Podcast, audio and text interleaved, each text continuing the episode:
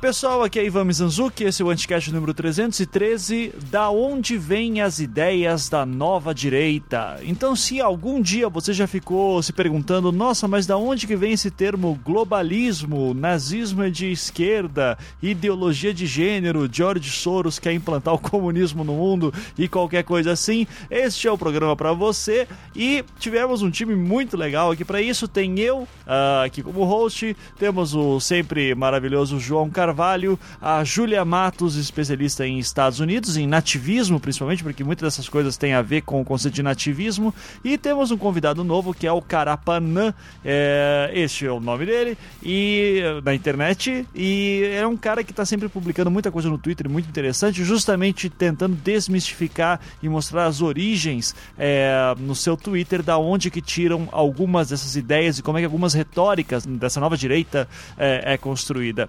É, e é bom deixar claro que eu estou chamando aqui de nova direita, o que lá fora está sendo chamado de alt-right, uh, né, que é a, a, direita alternativa. Então, uh, deixar, obviamente, eu quero falar o evidente aqui, que uh, nós temos plena noção de que nem todas as pessoas de direita se identificam com esse lado, com esse espectro aí da alt-right, mas a gente vê um crescimento aqui relevante, pelo menos em presença virtual, de, de alguma dessas ideias por aqui, de diminuição de Estado, de questão de com, defesa a valores tradicionais, é, nazismo de esquerda, enfim, toda a culpa é do comunismo. Então, se você é uma das pessoas aí que de repente é até de direita, mas também não ah, tem, acha que tem algo de estranho nessa galera, parabéns, você está certo e neste programa você vai ver muitas das coisas assustadoras que tem por trás dessa galera. Então, é, vamos lá, é, antes de começar o programa, deixar um, fazer dois recadinhos aí. Se você não quiser ouvir os recadinhos, você pode ver exatamente que momento que o programa começa e pular para lá. Tem no post o momento exato. Então vamos lá. É, dia 18 de novembro, sábado, eu vou me reunir com a Juliana Valauer e a Cris Bartes lá do Mamilos, uh, que a gente vai ter uma discussão sobre podcasts aqui em Curitiba, na Startup Dev da Universidade Positivo.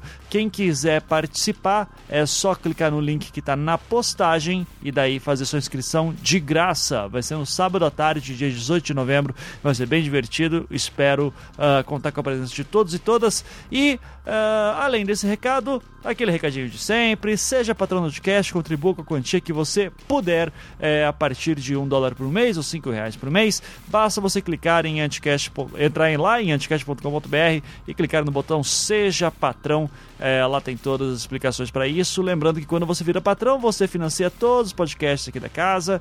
É, olha lá no site, tem vários. E também você participa da Cracóvia do Anticast, o nosso grupo fechado no Facebook. É, é isso, gente. Espero que gostem do programa. Fiquem agora com ele.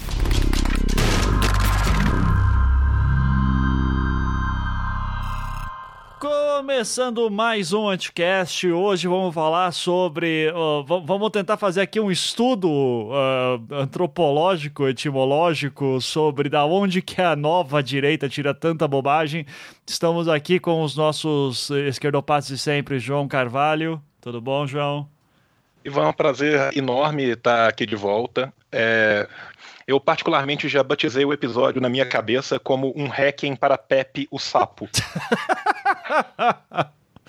Olha, arrisca ser o novo nome do programa, inclusive, tá? Então, mas muito bom. Uh, saudade de gravar com o João, então que bom que voltou aí. Temos também a nossa querida Júlia Matos aí voltando, especialista dos Estados Unidos. Tudo bom, Júlia? Como é que você tá? Oi, oi. É, não sou esquerda, gostaria de dizer que agora eu sou centro 30 graus para esquerda só. Tá, tá, ok. Esse negócio de ser esquerda tá pegando muito mal. É, não, isso daí é. Relaxa que pro João eu sou reformista e nem sou gente por causa disso também. Então, esse eu sou só eu, assim, falando. Uh, mas é que aparentemente hoje em dia, se você acredita em coisas tipo direitos humanos, você é comunista. Então eu tô. Eu, eu pelo jeito virei também, né?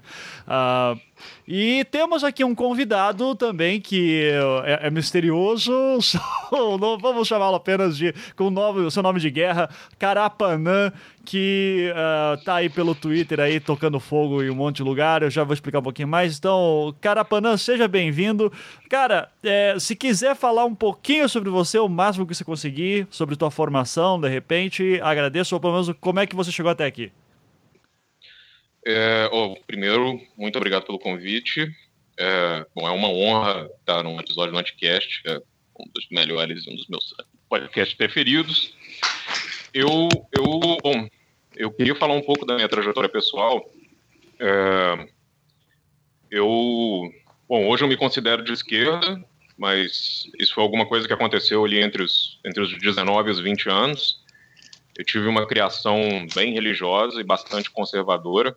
É, frequentei igreja presbiteriana, igreja batista, até uma neopentecostal e etc.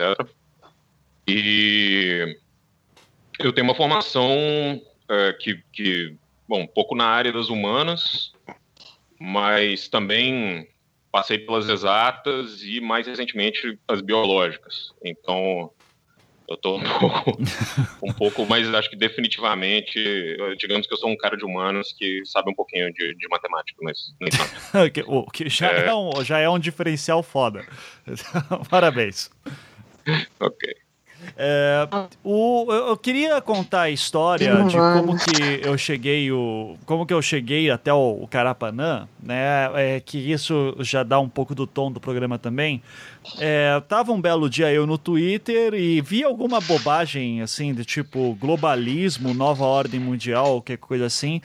Uh, e daí acho que perguntei, era até uma conversa com com o Felipe do xadrez verbal, do tipo, cara, da onde que o pessoal tira, da onde criou-se esse conceito de globalismo? Porque eu conheci ano passado descobri que existia um monte de gente que ficava falando de globalismo, globalismo, e era todo mundo lá da turma do Olavo de Carvalho e, e derivados, uh, de que teria uma grande conspiração mundial para que virasse o, o para que se acabasse os nacionalismos e virasse apenas globalismo, e que o George Soros está por trás disso e tal. Uh, e daí eu queria saber da onde que surgiu esse termo, se era um termo acadêmico, se vinha de algum lugar. E, cara, daqui a pouco apareceu esse tal de Carapanã com um, um uh, um, a imagem que ele usa no Twitter é um personagem do Fallout.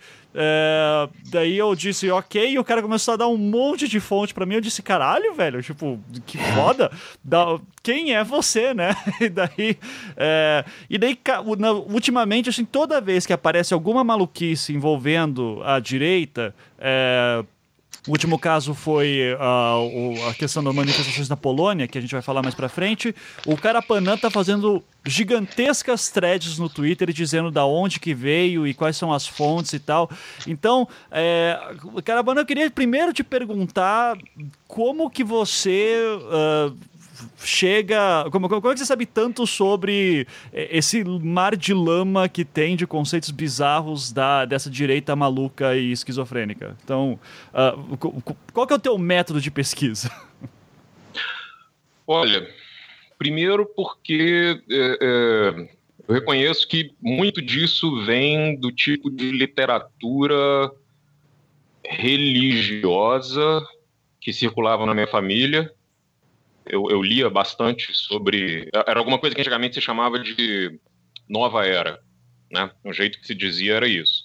Uhum. Essa questão de acabar o nacionalismo, implantar um governo único, é, acabar o cristianismo, etc. E que uma parte do, do pentecostalismo e, e, e algumas outras denominações religiosas que são meio escatológicas, né? acreditam assim, em religiões meio de fim do mundo, elas elas, é, ou seja, existe uma literatura toda sobre isso. Eu já conheci isso bem, é, tinha lido sobre isso quando era mais novo, e o que aconteceu é que eu comecei a prestar atenção nesse discurso é, é da direita. É, eu acho que quando o mídia sem máscara começou a, a, a, a enfim, uma disputa com o antigo, né, enfim, o Centro de Mídia Independente, em 2001. E eu acho que desde então, por, por curiosidade mórbida, eu, eu, passei a ler é, o que, que, eles estavam dizendo e etc. Eu lia bastante os textos do, do enfim, do, do Olavo de Carvalho. É, porque, bom, na época que o cara era alguma coisa para ser, uh, enfim, uh, motivo de piada, e eu percebi esse tipo de discurso como algo muito forte, tanto na campanha do Brexit, acompanhando uh, uh, as notícias, e depois nas eleições do Trump. Uhum. E aí eu comecei a tentar ligar os pontos, né? Uh, mas basicamente eu acho que eu segui as pessoas certas no Twitter. Acho que da mesma maneira como você chegaram a mim, eu, eu comecei a seguir outras pessoas, jornalistas, sociólogos, muita gente que, como eu, é, é, veio de uma formação religiosa e, e, conseguia dissecar isso. Então foi por aí. Uhum. É. O, quando você diz também do, do mídia, você acompanhava o mídia sem máscara, então, para quem não sabe, acho que foi o, o site da onde o Olavo de Carvalho meio que começou a sua presença online, assim, nos anos 2000, né? Que eu me lembro que eu conheci o Olavo de Carvalho lá para os idos de 2004, mais ou menos, pela comunidade do Orkut, Olavo de Carvalho nos odeia, né? E, é, que ele fazia. Que daí, que daí ele fazia lá o, os seminários dele online e tal. Isso era época, início do YouTube, se eu não me engano. É, hum. Foi mais ou menos nessa Cara, época. Assim, o, os primeiros não era nem YouTube, ele tinha um negocinho dele lá que você entrava, cara. É, que ele atendia ligação por telefone, uma parada é, assim, né? É, era quase que um fala que eu te escuto com, com, com o Olavo de Carvalho. e era logo depois que ele saiu do Brasil, se não me engano, porque ele morava em Curitiba. Aqui, Curitiba e suas histórias sempre, né? Uh, e então eu lembro assim de que, que eu ouvi falar: ah, tem um cara chamado Olavo de Carvalho que é muito doido. Algumas pessoas, não sei quem, gostam. E, e daí foi muito estranho até ver ele tendo esse ressurgimento, assim. Acho que a partir de 2013, mais ou menos, que ele começou a ficar mais popular, assim, na internet brasileira. Uh, daí até queria te perguntar, cara, quando que você notou esse... A figura do Olavo de Carvalho parece que é meio central para esse tipo de pensamento entrar no Brasil. É, é uma impressão minha. Queria saber, queria que você comentasse um pouco sobre isso, mas também queria saber quando que você sentiu que esses discursos começaram a circular mais pela internet brasileira? Olha, o, o, o, o, Olavo de Carvalho, eu acho que ele teve, e, e assim, esse, esse, esse, discurso todo que circulava ali em torno do mídia sem máscara, é, eu acho que um, não sei, a minha impressão, eu digo isso por ter outros amigos conservadores que começaram a me apontar algumas coisas que eles já estavam vendo de, sei lá, meio de orelha em pé, sabe? Uhum. É, mas eu acho que veio muito com a, a, alguns colunistas da revista Veja, né? Uhum. Eu acho que o, o, o, o, vetor aí foi o antipetismo. É, eu sinto que tem uma coisa muito forte aí, talvez não tanto, sei lá, um Reinaldo Azevedo, mas, mas bastante, eu acho, o, Felipe Moura e um uhum. pouco o Rodrigo Constantino, né? Sim. E aí você começava a ver, é, é, porque essas coisas começavam a aparecer e ele começava a ser citado em. em, em é, eu acho que eu lembro é, um, colunas no, no, site da Veja, por exemplo, defendendo aquela postura da Raquel Sherazade de amarra no poste, se não gostou, é, leva para sua casa. É, bom, eu, eu senti que ali, 2014, isso já estava bem consolidado, né? e, partindo para um mainstream da direita, quando antes era uma coisa, digamos, bem restrita, né? Não, não se, enfim, não ia se falar dessas coisas no, no, no, Congresso Nacional, não ia se transformar isso em um discurso político em busca de votos, etc. Uhum. Sim, mas, mas eu acho que então, assim, o, o que foi mais determinante isso foi, de fato, essas novas figuras assim, que surgiram. Rodrigo Constantino, Felipe Moura, Olavo de Carvalho foi, ressuscitou nessa onda, assim... Eu acho que foram as pessoas que ele formou, né, de alguma maneira, e, e que começaram a normalizá-lo, né, transformá-lo numa, numa figura, enfim, uh uma figura que desconstrói é, é as, as, mentiras da esquerda. Né? A ideia toda é essa. Toda a esquerda mente o tempo todo e qualquer coisa que a esquerda fala é mentira. Uhum. Então, uh, ele, ele, esses caras serviram para normalizar o, o, o, o, Olavo de Carvalho. Assim. Uhum. Então, eu sinto que foi, foi uma hora, porque na hora que isso começou a, a aparecer, eu sinto que quando pessoas que liam a Veja quando pessoas com quem você discutia na internet sobre algum motivo começaram a falar, olha, mas é, os democratas são comunistas, o Jorge Soros é um é, vai implantar o governo global, ou seja, aí, aí você já vê que é, o negócio foi, foi um, pouco, um pouco além. Sim, sim. É, e que daí, sem dúvida, é... no ano passado, 2016, a coisa estourou com Brexit e, e Trump, né? Uh, mas fala aí, João. Não, cara, eu, eu ia falar, e tipo, em algum momento a gente vai entrar nisso, porque assim, eu, eu, eu posso falar dos bastidores, eu imagino, né? Uhum. O primeiro, a primeira ideia que a gente teve de um. Assim, a gente, eu e o, e o Ivan, a gente, quando o Ivan veio me falar, que era da gente falar um pouco de think tanks também, né? Aham. Uhum. Era a ideia original, no... mas. A ideia original era falar de think tanks. E aí, tipo assim, uma coisa que eu ia falar é que no Brasil, a, a, Veja foi o primeiro veículo de mídia massiva a veicular essas ideias. Agora, essas ideias já estão permeando o Brasil desde o final da década de 80 e começo da década de 90 né, pelo, pelo pela Atlas Network, que, não se chamava Atlas Network, chamava né, só Atlas, né, depois ela mudou o, o nome, que ela é da década de 80, e no Brasil, no final da década de 80, começo da década de 90, já começaram a fundar algumas é, alguns institutos ligados a ela, muitos deles no sul do país, inclusive boa parte deles financiado pelo Gerdau. Uhum.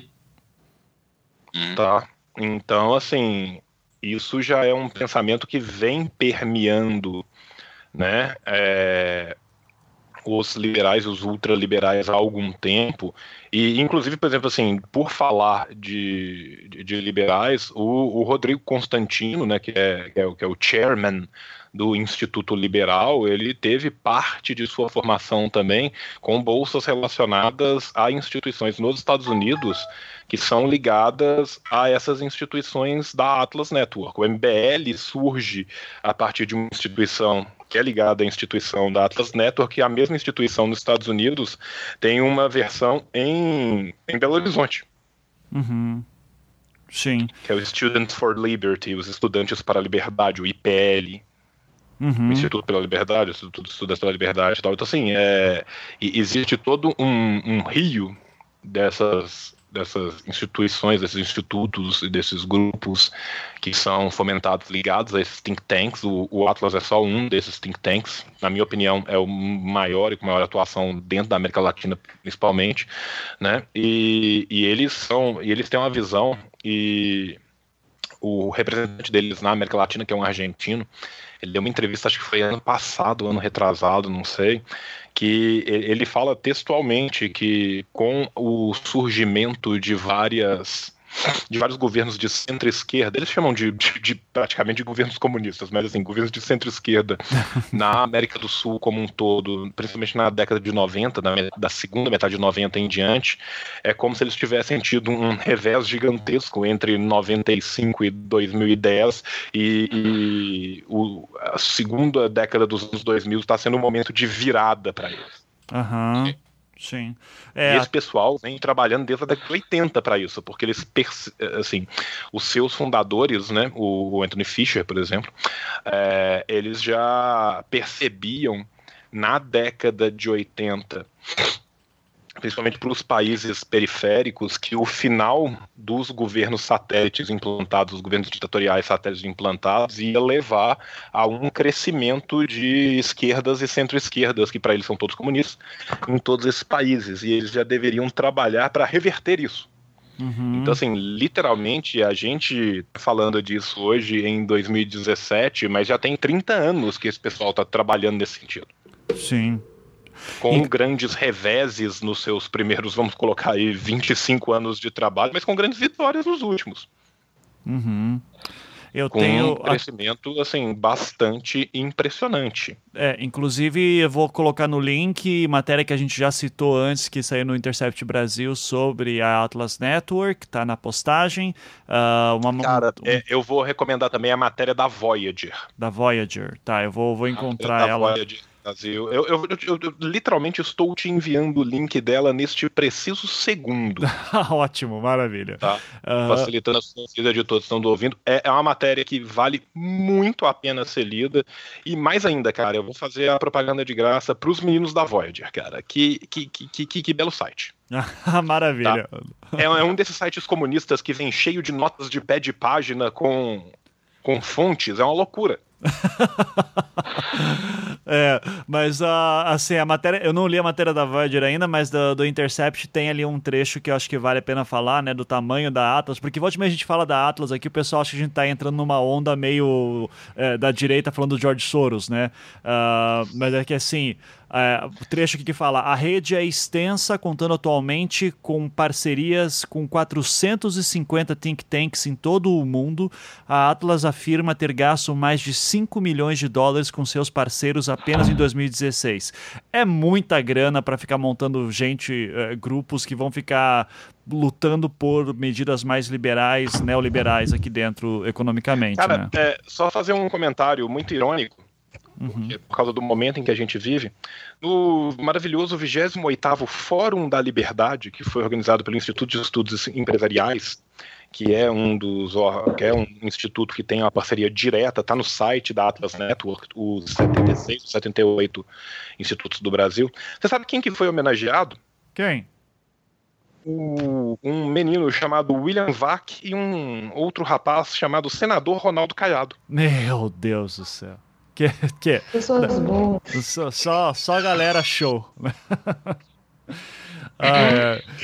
Tá, então, bom, seguinte, a, Atlas então vai ser um desses grupos assim que ficam colocando essas ideias, que ficam uh, jogando elas, mas uh, eu acho que aqui seria legal a gente mostrar justamente alguma dessas origens. Então, assim, uh, Uh, Carapanã, eu, eu vou começar pedindo para que você explique, se possível, aquela primeira coisa que foi a primeira vez quando a gente conversou, que foi de você explicando de onde vem o termo globalismo. Porque, é, eu, cara, eu vou confessar, a primeira vez que eu saquei que esse termo, termo existia era porque tinha um filho da puta qualquer que me seguia no Twitter que não sei porquê gostava de sofrer uh, e era um cara dessa nova direita aí. Uh, e eu falei, nossa, como assim o, o, o, Trump se elege numa pauta extremamente nacionalista? Será que ele vai acabar com. Os Estados Unidos não era o país que queria o, a globalização econômica tal. Daí ele falou assim: é, mas é, tem diferença entre globalismo e globalista e globalização. Daí eu falei, cara, todo mundo fala globalização, do que que está falando? Daí eu até mandei uma matéria da CNN para ele assim falando de globalização e Trump. E daí ele falou assim: "É, mas tem diferença. Ah, você tá me mandando matéria da CNN, que é o, o comunista, qualquer coisa". Eu digo, cara, que loucura é essa? E daí eu fiquei sabendo que existia um tal de globalismo. Então, cara, qual que é o conceito de globalismo e da onde ele vem? Que a direita gosta tanto de usar isso.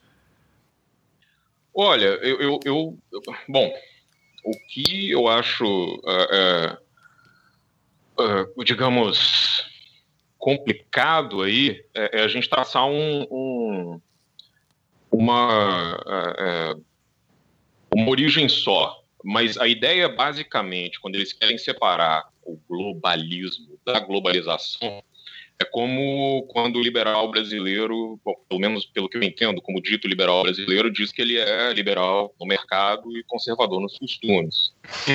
é, é, você tem aí, né, vamos dizer assim, o, o que, o que, é, é bom, digamos, a, a, a, o Judas a ser queimado, no caso, é a ONU, né? O que é algo bem perigoso. Assim, a ideia de que a ONU e qualquer outra instituição supranacional, pode ser até o Mercosul, ela interferiria no, no, é, no digamos, na, na, na, soberania nacional e que assim tudo isso deve ser, enfim, isso deve acabar. Você deve ter simplesmente um, bilateralismo, né, é, entre, não sei se estou usando o termo correto, entre nações mas é muito curioso como isso, né, nessa nova direita identitária, né, que é como mais ou menos eu acho bom chamar a, a alt-right, isso se mistura com algumas paranoias é, é, antissemitas, né? Aí os caras vão falar assim, não, que o globalismo ele, ele propaga é o tal do marxismo cultural, né? porque os caras sempre usam isso, é uma espécie de fantoche, espantalho é, é, geral. Mas isso, e isso acabou, enfim, você misturou isso um pouco com é, é, paranoias meio antissemitas, que são antigas. Essa questão da, do, dessa discussão da, de uma nova era, né, ou seja, de que a questão de, de promoção de estados laicos e, e, da religião como algo secundário nas constituições nacionais seria algo ruim. E isso tudo cria-se uma amálgama, algo novo, que os caras vão tentar vender como o que é indesejável, ou seja, é bom que hajam mercados livres, bom, mas até certo ponto, né? Uh, mas, mas é, é, é, é, melhor que, os, que as instituições é, é transnacionais ou, ou, supranacionais, a União Europeia, a ONU, é, qualquer coisa que envolva política, especialmente promoção de direitos humanos, que eu acho que é alguma coisa que cabe bastante aí, ou, ou, ou combate ao racismo, é, promoção da, da, do respeito à diversidade sexual, tudo isso, é, é, eles entendem isso como uma espécie de uma agenda grande, né? Seria quase uma conspiração, assim.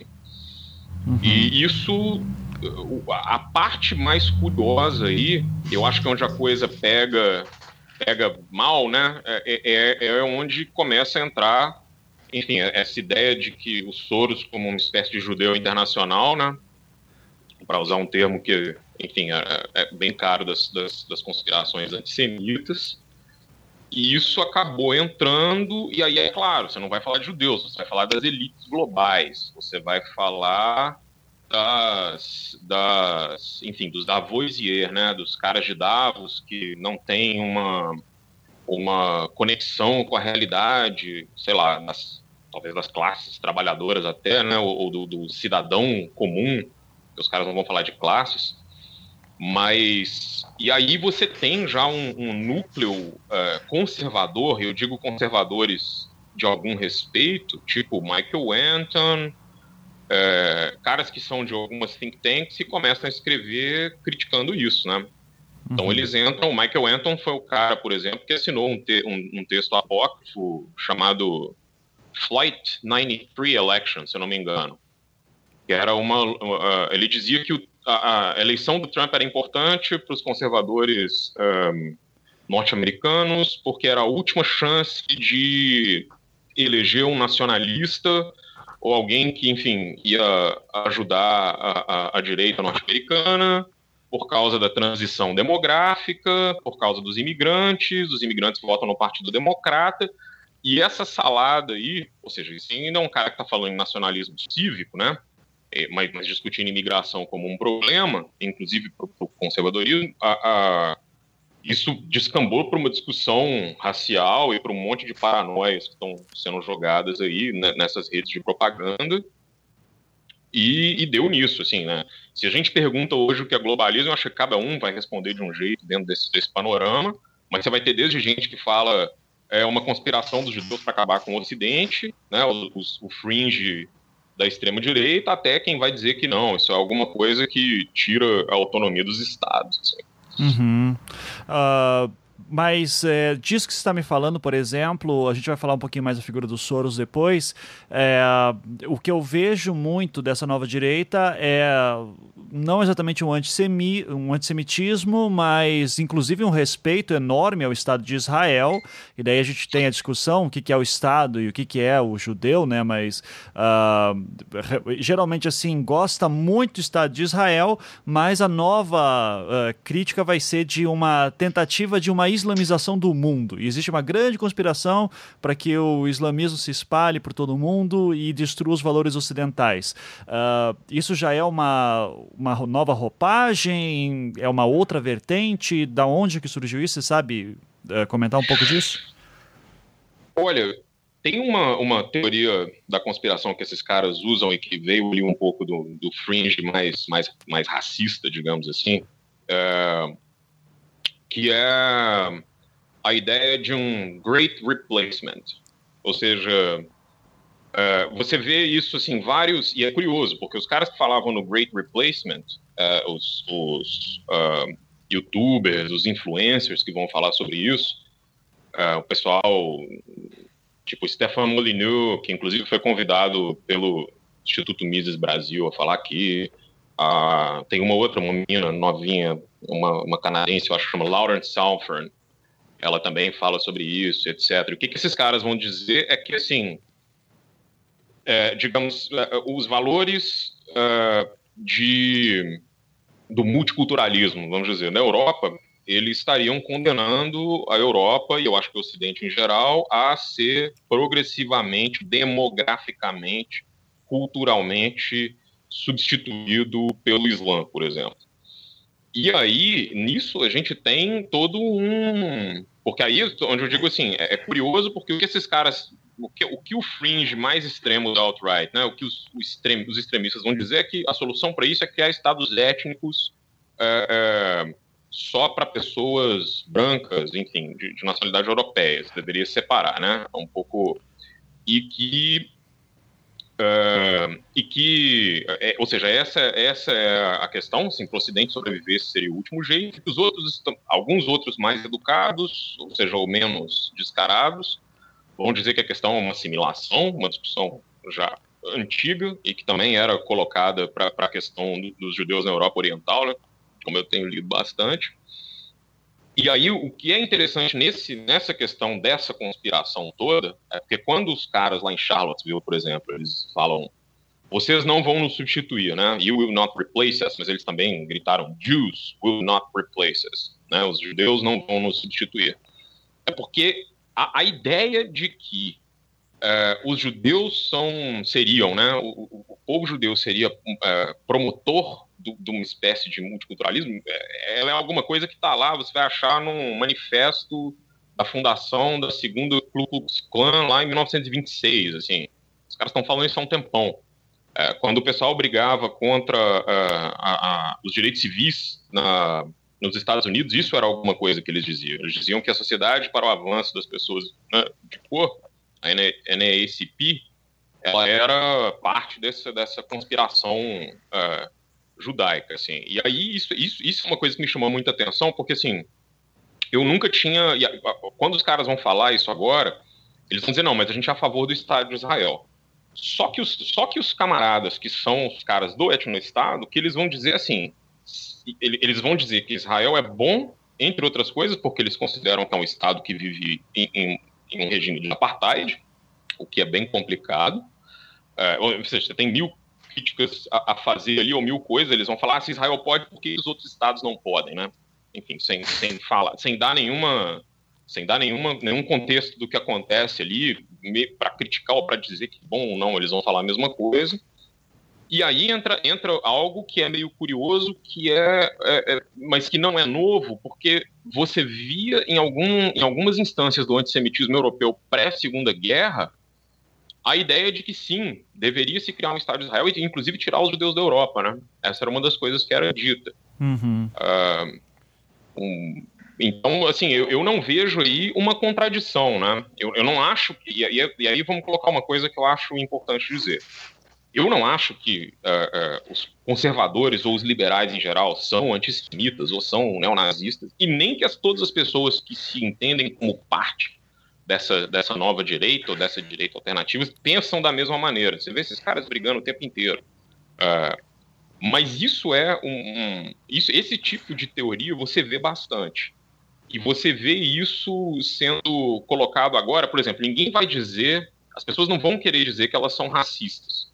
Elas vão, é, tudo isso tá, elas vão dizer que elas são realistas de raça. Isso eu acho muito curioso. Uhum. E aí você tem todo um corpus é, é, pseudocientífico, mas que tem alguma, algum respaldo em, em algumas instâncias é, acadêmicas, inclusive, que vão falar de, de diferenças é, é, raciais para a questão da inteligência, por exemplo. Esses caras estão jogando com isso o tempo todo, assim. Sim. Então, eu, eu, sinto que a gente, a gente tem aqui um, alguma coisa curiosa, porque é, é, é, uma parte muito radical da direita que conseguiu influenciar o discurso uh, uh, de, um, de, uma parte significativa uh, de, de, pessoas que se pensam conservadores e tal, e que, é claro, existe um esforço todo para que se higienize isso, né?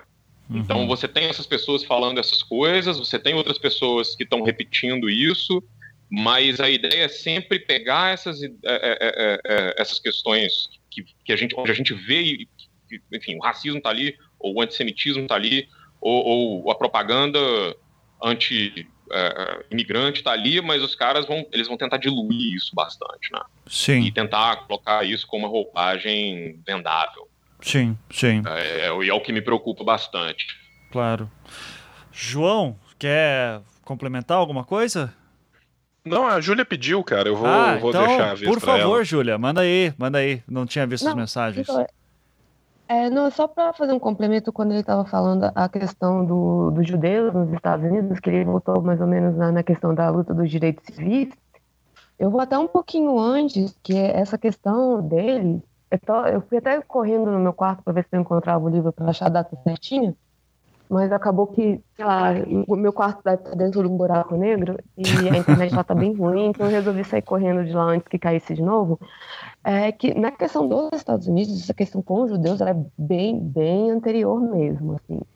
A questão judaica nos Estados Unidos, ela vem antes da, da própria independência, vai precisar, logo pós independência, George Washington fazer um discurso dizendo que sim, a gente vai aceitar vocês, podem ficar tranquilos, e você tem ondas de influências anti-judaicas nos Estados Unidos, como você vai ter também dentro da Europa, mas principalmente no início, no final do século XIX para o início do século XX, você vai ter uma onda tão forte que isso vai acabar influenciando o próprio Ford, que lembra, ele escrevia uns jornaizinhos extremamente antissemitas que realmente acreditavam que aqueles judeus estavam indo para os Estados Unidos com todo o intuito de destruir os Estados Unidos, né? Você tem aquela essa teoria conspiratória já e que querendo ou não, por mais que parte do pessoal que, né, os, como vocês falam, dos think fala que não, que a gente já resolveu essa questão de a gente não tem problema com o Estado de Israel, grande parte da população dessa massa ela não tem essa noção tão boa assim. Então eles continuam acreditando nesses grandes mitos de que Pera, nós não somos antissemitas, mas pera, os judeus estão aqui querendo destruir o nosso país. Por quê? Não sabemos, mas eles estão querendo destruir. Beleza, então a gente vai falar alguma coisa. Uhum. Então fica muito complicado, principalmente para a grande população norte-americana. Desculpa. E isso foi um erro meu. Para grande, para parte da população racista que tem esse tipo de pensamento, de separar que, pera, não pega mais bem falar esse tipo de coisa. Vamos ter que mudar um pouco desse discurso porque eles ouviram os pais deles falando, que ouviram os pais, ouviram os pais. Então, é, esse discurso é uma coisa que faz parte até do próprio, assim, da ética da, da extrema-direita norte-americana. Então, é, não é tão difícil explicar o porquê que o pessoal hoje, em 2017, em Charlottesville, estava gritando coisas contra os judeus, sabe? Então, é, é, você consegue traçar um paralelo disso, dessa, desse problema contra o outro, né? De tipo assim, pera, nós somos um país de imigrantes, mas não é qualquer um imigrante. Então você sempre tem esse, é, nos Estados Unidos é como essa questão de esse tipo de imigrante está ok, mas aquele não. Então você vai tendo esse problema dos Estados Unidos, desse excepcionalismo deles, que eles não conseguem traçar a linha até onde vai esse excepcionalismo deles tão fácil, assim que acaba tornando acaba tornando mais fácil de entender por que, que nos Estados Unidos isso acontece. Uhum. É, ou, ou, seja, a, uma narrativa de que os judeus querem controlar o mundo, que é uma narrativa bem antiga já, inclusive, uh, e daí depois a gente vai ver ela se integrando com os comunistas querem dominar o mundo, e hoje são os muçulmanos comunistas judeus querendo dominar o mundo. Basicamente, é, não, na verdade é porque são os judeus financiando os comunistas para destruir o mundo mundo e agora financiando secretamente os islâmicos para também destruir a América. Exato. É, é, porque, tipo, a partir do momento que os, que os comunistas judeus financiam só os comunistas, isso mina as bases da sociedade ocidental e permite que os muçulmanos entrem nesses vácuos de poder criado pelos comunistas financiados pelos judeus comunistas. O pior, João, é que tem gente que ouve isso que você acabou de falar e fala: ah, mas é isso mesmo! É isso! Mas é isso mesmo! Esses caras de esquerda não percebem! Na hora de receber o dinheiro dos Soros, todo mundo tá lá! Então, inclusive, eu queria avisar, né, pro pro Soros uhum. que o, o, meu e o da Júlia, eu não sei o do, do, do mas o meu e o da Júlia tá atrasadíssimo. não, eu, eu devo dizer uma coisa que aconteceu esse final de semana. Eu tava no, num evento de jornalismo independente lá no Rio de Janeiro, o Festival 3i. E um dos caras que é, palestrou. É, é, aquele evento de, de... tive que entregar a chancelaria do Mizanzistão. Não, não, não, não. Esse, esse, foi tá. outro. Mas um dos caras que palestrou era um cara da Open Society Foundation, né? Que é a, a fundação do, dos Soros. E ele estava falando sobre como é que funciona justamente a fundação, de é, investir em jornalismo em relação a direitos humanos e tal. É, daí ele terminou a palestra, eu fui lá falar com ele e disse assim: é, Cara, é o seguinte, eu já tô cansado de ouvir que eu sou financiado pelos Soros, então eu queria saber como é que faz isso de verdade. ele falou, não. Você já devia ter chegado cantando Bitch Better Have My Money. Porque ele também tá travado com o teu, cara. Já botava a, a Rihanna assim, ó. Amigo, tá atrasado. Pode me dar meu dinheiro. Tá atrasado, né? Daí ele falou: ah, não, não, não é... fala comigo. Daí eu já mandei um e-mail pra ele. Se tudo der certo, um dia a gente vai ser financiado pelo soro de verdade e vamos montar não, o mesmo com você. Eu, eu, tô, eu tô esperando. Até agora, ainda não chegou, apesar de todas as acusações. O dinheiro do, do Assad não chegou pra mim. Tá? O dinheiro do Kim Jong-un não chegou pra mim. Ah, tá? é. o, o, o, dinheiro do antigo PICUS, né, o Partido Comunista da União Soviética, não chegou ainda, então assim, tá, tá difícil. tá, tá, complicado, sacou? Ah, é. Cara, é, você perguntou naquela hora se eu queria fazer algum adendo, enquanto o cara né, falava da, da ideia de cooptar trabalhadores sem utilizar a luta de classes. Isso é uma ideia que eles bebem numa fonte que fez isso de forma maravilhosamente eficaz, chamada fascismo italiano. Uhum. Tá? Então, assim, é, inclusive, vem acontecendo não apenas nos Estados Unidos, mas agora até perifericamente, ultimamente no Brasil começaram algumas associações de tentar fazer ligas de trabalhadores anticomunistas, conservadoras, com essas ideias bem vindas deglutidinhas do pior que a, a direita, a extrema-direita norte-americana tem a oferecer. E, e, isso volta lá atrás, sabe? O cara não tá falando da segunda formação da Ku Klux Klan, antes disso já estava fazendo isso na Itália, e em relação a essa questão, né, do, do, do inimigo judeu, é, é, tudo, eu falo duas palavras, Mein Kampf, né? Aham. Uhum. Então, assim, e, sim, sim. Né, a gente tem diversas fontes muito grandes. Aí a gente sabe muito bem como que funcionou. Então, assim, e, e, às vezes é uma coisa muito louca, porque da mesma forma que você falou brincando, a gente acaba chegando num momento em que, como esse pessoal é extremamente maniqueísta e o inimigo são os outros, né? Você tem nós e, e os inimigos, né? Basicamente eles estão insularizados, né? Num, numa ilha, né? De, de, de, de, de sonhos malucos e percepções estranhíssimas, né? Tipo assim, segurando suas máscaras de Pepe the Frog contra o universo. Uhum. Então, assim, você acaba tendo esses momentos maravilhosos aonde o comunismo judaico permite que o Islã caminhe sobre o Ocidente. ah, é, é, é, é, muito, é muita droga ruim, cara, não é possível. Sabe, porque assim, é, é, é, é, aquela coisa, cara, esse pessoal desconhece a esquerda tão profundamente, porque assim, se eles soubessem o tanto que nós nos odiamos entre si. Sim.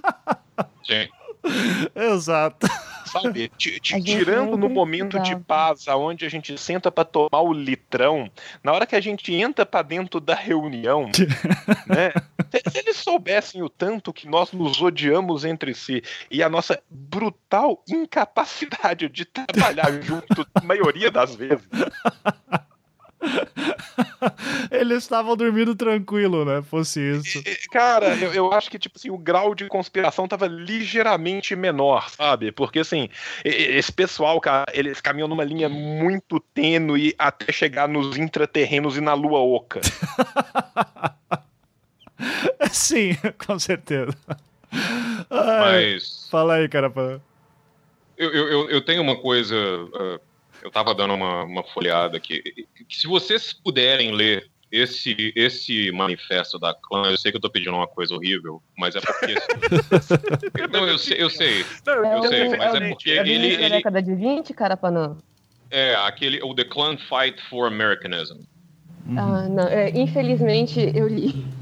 Não, então, bom, mas é porque assim, você eu, vê eu, ali. A coisa do Mussolini e o Mein Kampf, eu já, já, não, já cumpri. É, não, eu sei. Então... O, o que eu acho curioso é porque, assim, tudo. Lendo essas coisas, para mim, eu acho que antes da ascensão do nazifascismo e antes, enfim, do Hitler escrever isso, é, é curioso você ver como você tinha uma distribuição desses discursos numa escala global também, né? E, e como que enfim, o nazifascismo não, não, não, inventou nada daquilo, mas foi a última consequência desse tipo de pensamento. É, o que eu achei muito curioso é, por exemplo, uma, algo que eu vi circulando. Alguns amigos vêm me mostrar, tenho muita gente que fica me mandando coisa, né?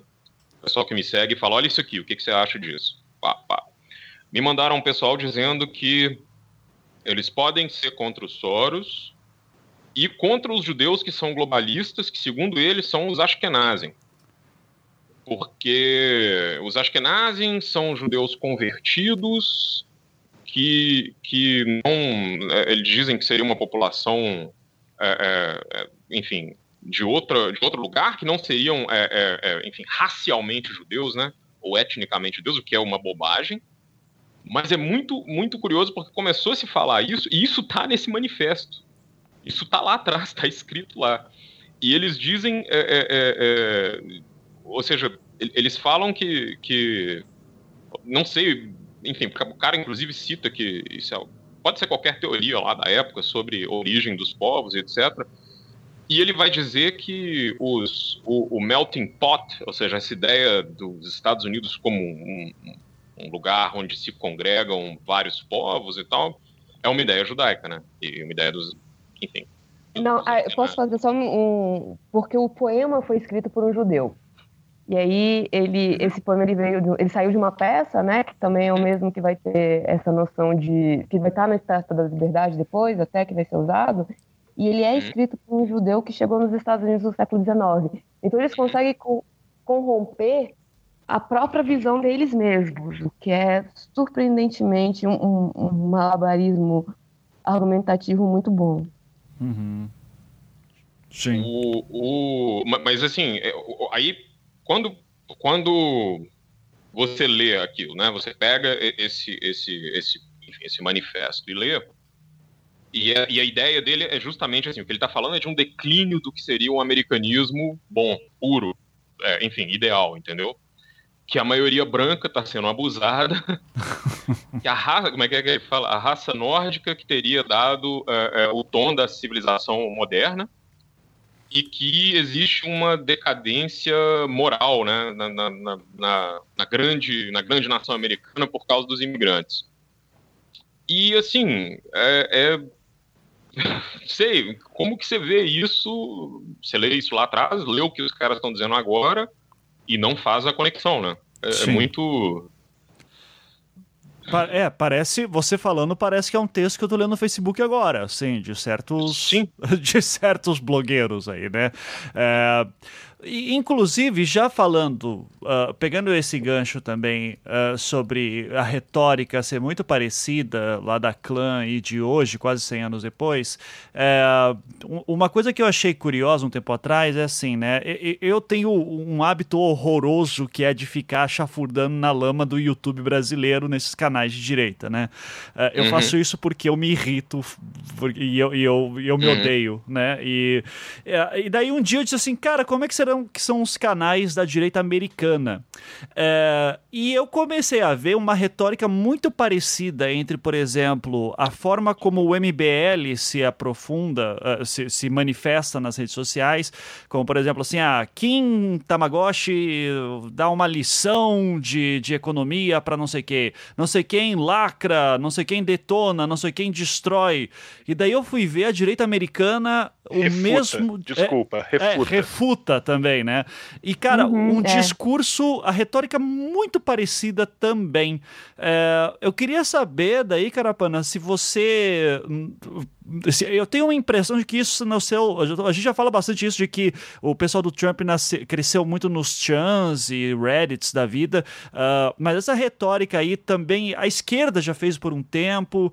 Queria saber a tua opinião também, essa tua leitura, da onde que vem essa retórica, quais são os, os grandes influencers hoje, assim, é, dessa nova direita e desse discurso que a gente vê, por exemplo, o MBL e outros grupos de direita também aqui no Brasil fazendo. Se vem de fora mesmo, se a nossa direita não tem muito nada de inventivo, uh, qual, qual, que, o que, que você já descobriu por aí? Eu tenho um amigo que é, que é um conservador, que é quem, enfim, me apresentou um monte dessas coisas, e ele, uma das primeiras pessoas que ele me mostrou é o Ben Shapiro, que é um, um cara que eu acho que ele, ele, ele, faz bastante sucesso. Ele tem um pouco dessa retórica, mas o, o Ben Shapiro, ele, ele, era da Breitbart, inclusive, né, daquele, do, daquele conglomerado de mídia fundado pelo Andrew Breitbart, que já morreu, inclusive, e ele saiu é, do conglomerado porque ele não queria apoiar a eleição do Trump. Uhum. É, depois eu vou falar um pouco mais sobre ele, mas ele sempre teve essa coisa da ah, refutei, tudo é mentira, é, é, enfim, Hitler era de esquerda, o nazismo é socialista, etc, etc. Essas coisas eu vi bastante com ele.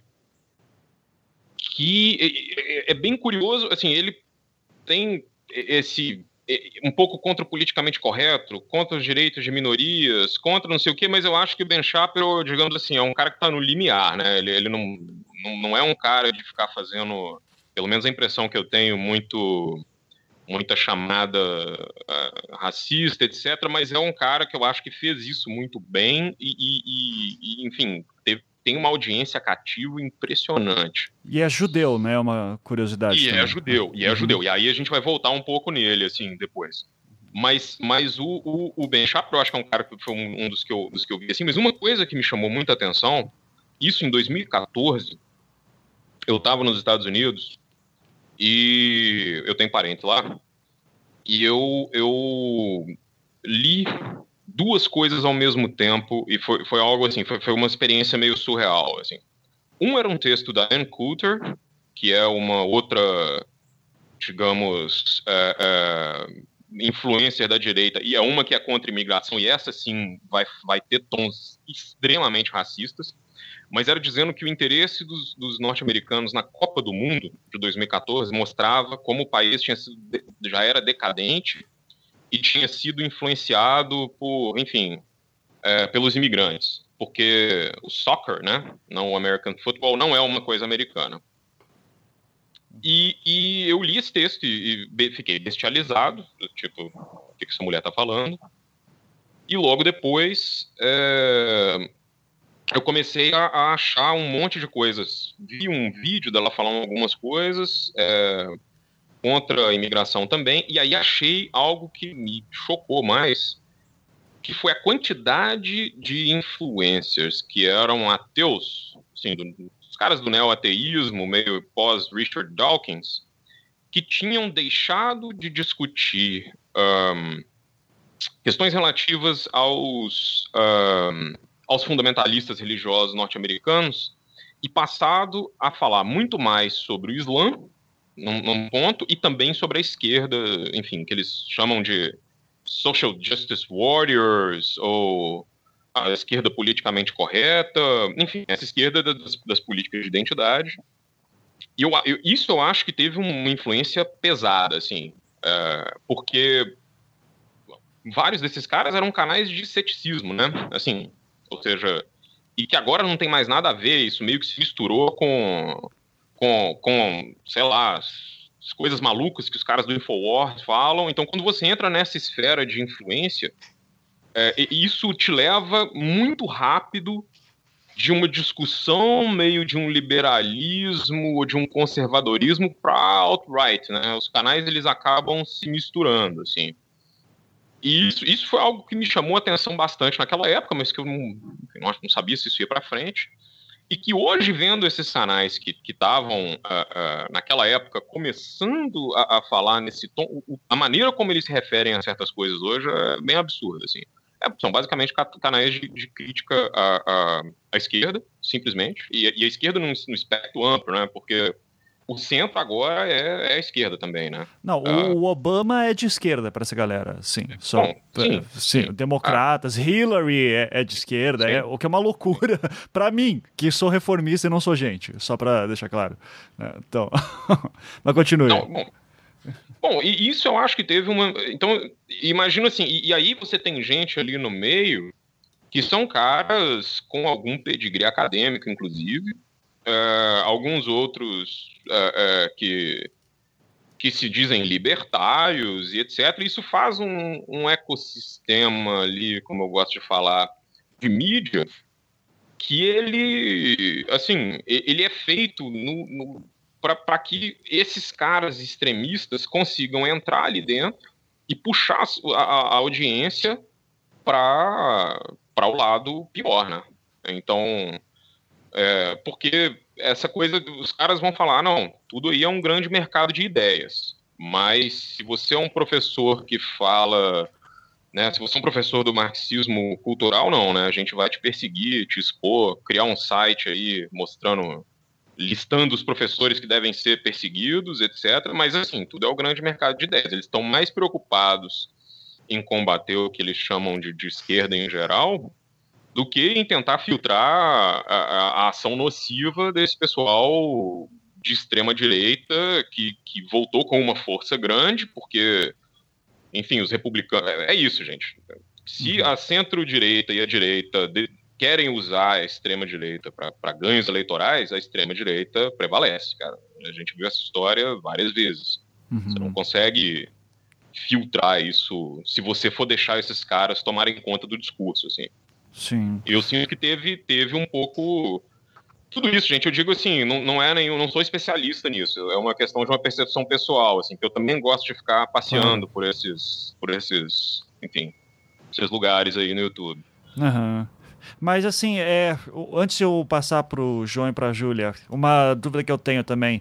É, Existe alguma coisa na academia americana que defenda parte dessas ideias? Porque a impressão que eu tenho é que quando alguém fala assim, olha, você já leu esse livro e acaba sendo uma da, dos novos, tem uma bibliografia nova totalmente assim que essa nova direita está lendo assim.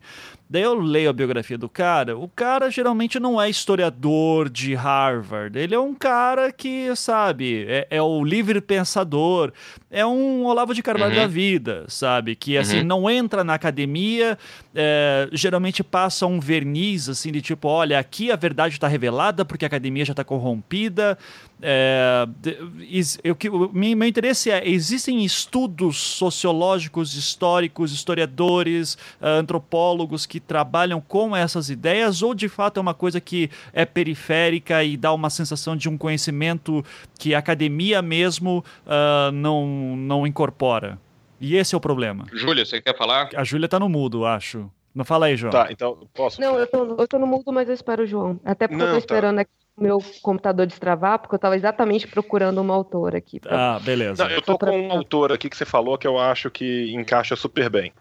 É, formado em filosofia por Yale e também tem um diploma pelo Institut d'Etudes Politiques de Paris. Uhum. Tá? Que é o e que é um cara que esse sim é muito racista, não é pouco racista, não. Ele é muito racista. Ele se alimenta de racistas menores. Tá? Uhum.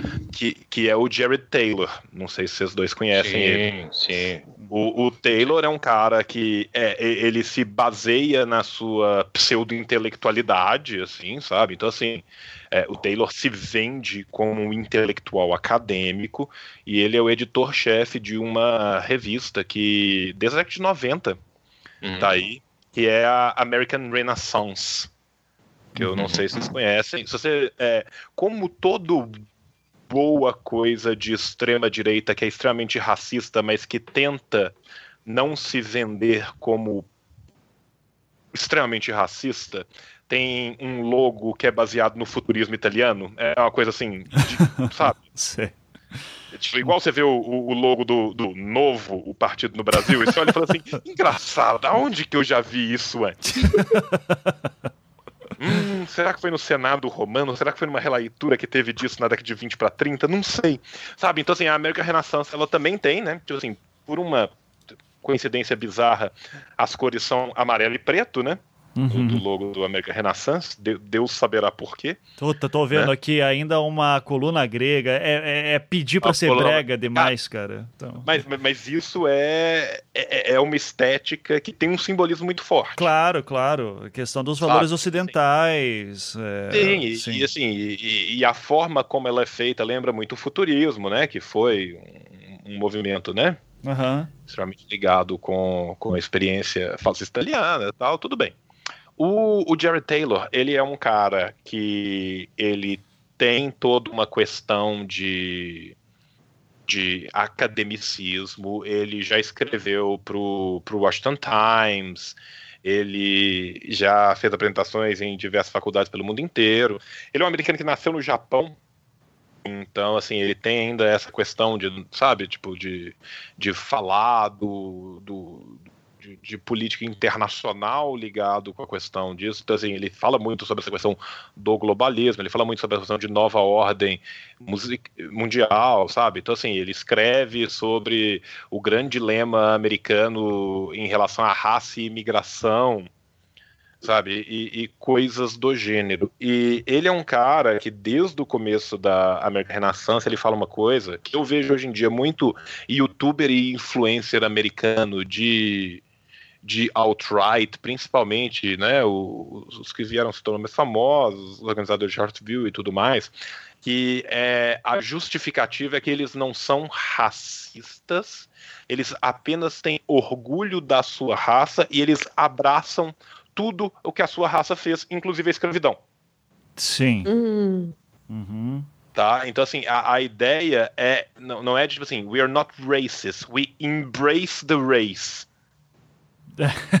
é, tomato tomato, né? Tipo, Saco, então, porra. tipo assim, é, é, eles têm essa ideia do, do embracement, que é tipo assim, nós abraçamos a, a, a nossa história, uhum. tá? E, e, inclusive eles tentam e, e eles explicam eles tem, tem situações bizarras. Tem uma entrevista da Vice com ele e tem umas outras entrevistas que tiveram com, com, com, com ele e com, com, com, outro pessoal que trabalhava com, com ele também. Acho que, que foi com a Victoria Garland alguma coisa assim que eles falando com um, um, um afro-americano e falando assim: a gente abraça, por, e você deveria entender que você só está aqui desfrutando da liberdade de ter essa discussão com a gente porque a gente te trouxe, tá? É esse nível de discurso. Uhum. Sim. Eu vi até uma.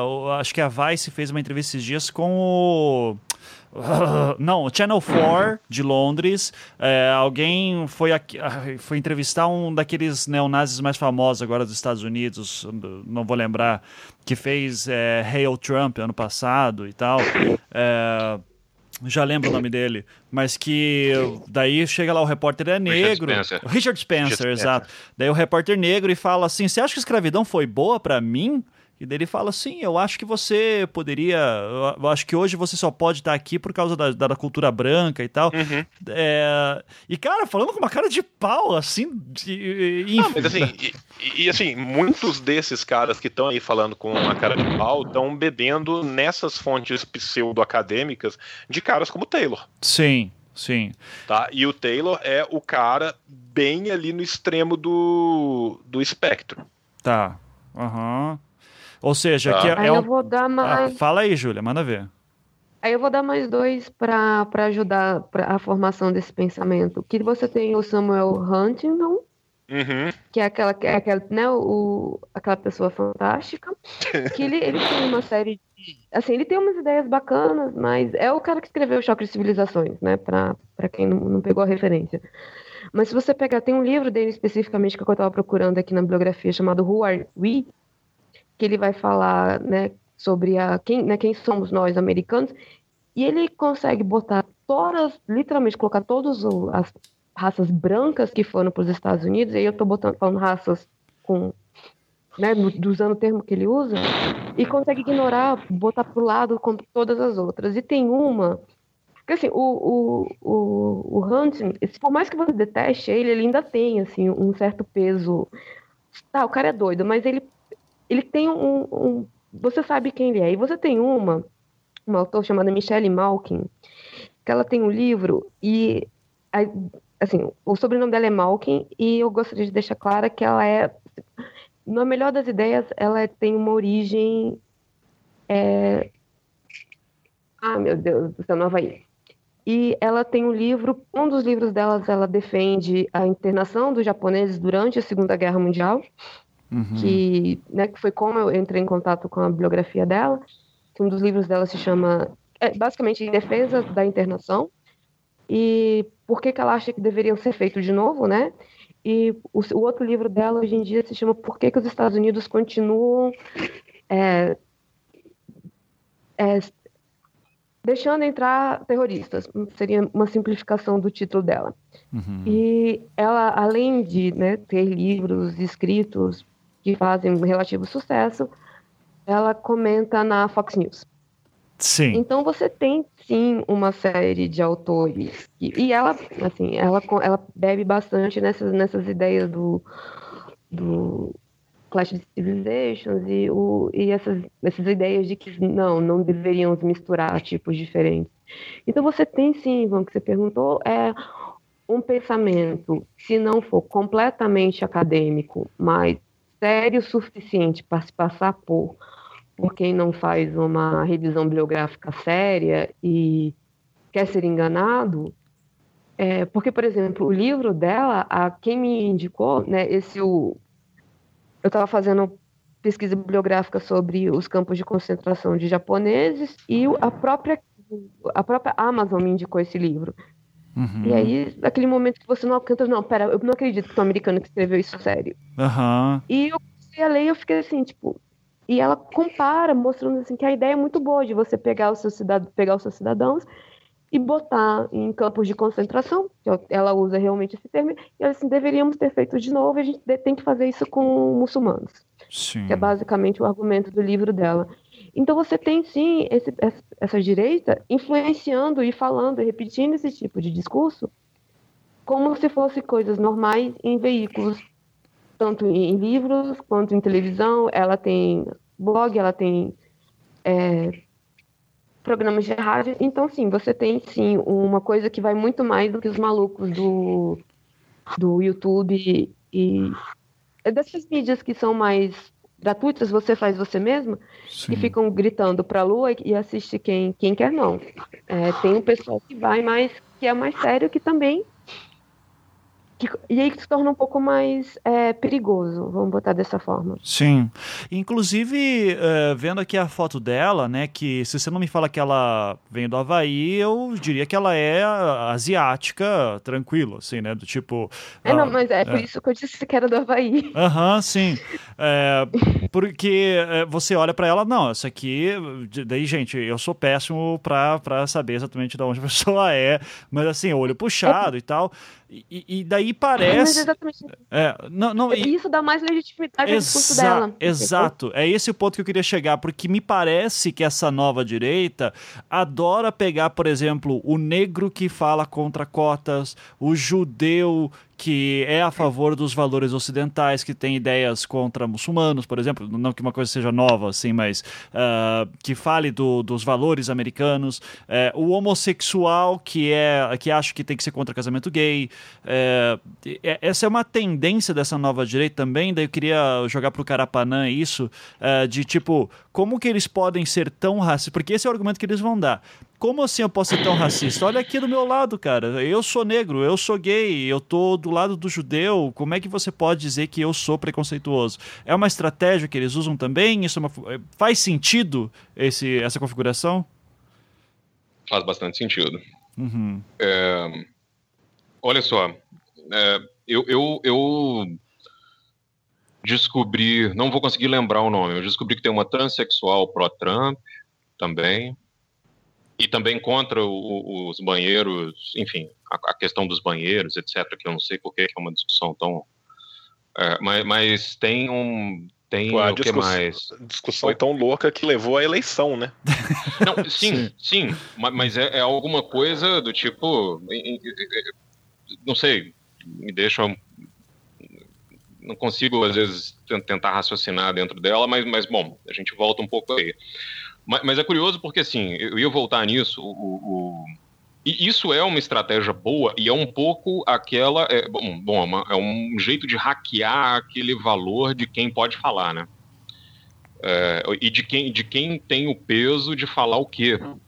É, e aí, bom, claro que essa discussão não é, não é simples é, e não é, digamos, é, não é, não é simplesmente abandonar essa discussão porque a, a direita está fazendo um, um, uso dela, né? A nova direita está fazendo um uso dela, mas, mas é muito curioso como esse uso tem sido bem feito, né? Porque você não precisa de muita gente para dizer isso. Você precisa de um cara que você vai promover, né? Você precisa de um autor, você precisa de um político para falar isso. E, e, isso é curioso, uh, uh, assim, pode ser porque o cara de fato acredita nisso, pode ser porque ele é pago para fazer isso também. Eu não, não vou ter nenhuma nenhum pudor em dizer esse tipo de coisa, um dos que um amigo meu me mostrou e que eu achei o mais curioso é um, um, um que era um cara que é conservador, mas agora eu não sei se eu consigo dizer que ele é isso, que é um indiano católico, que é o Dinesh de Souza.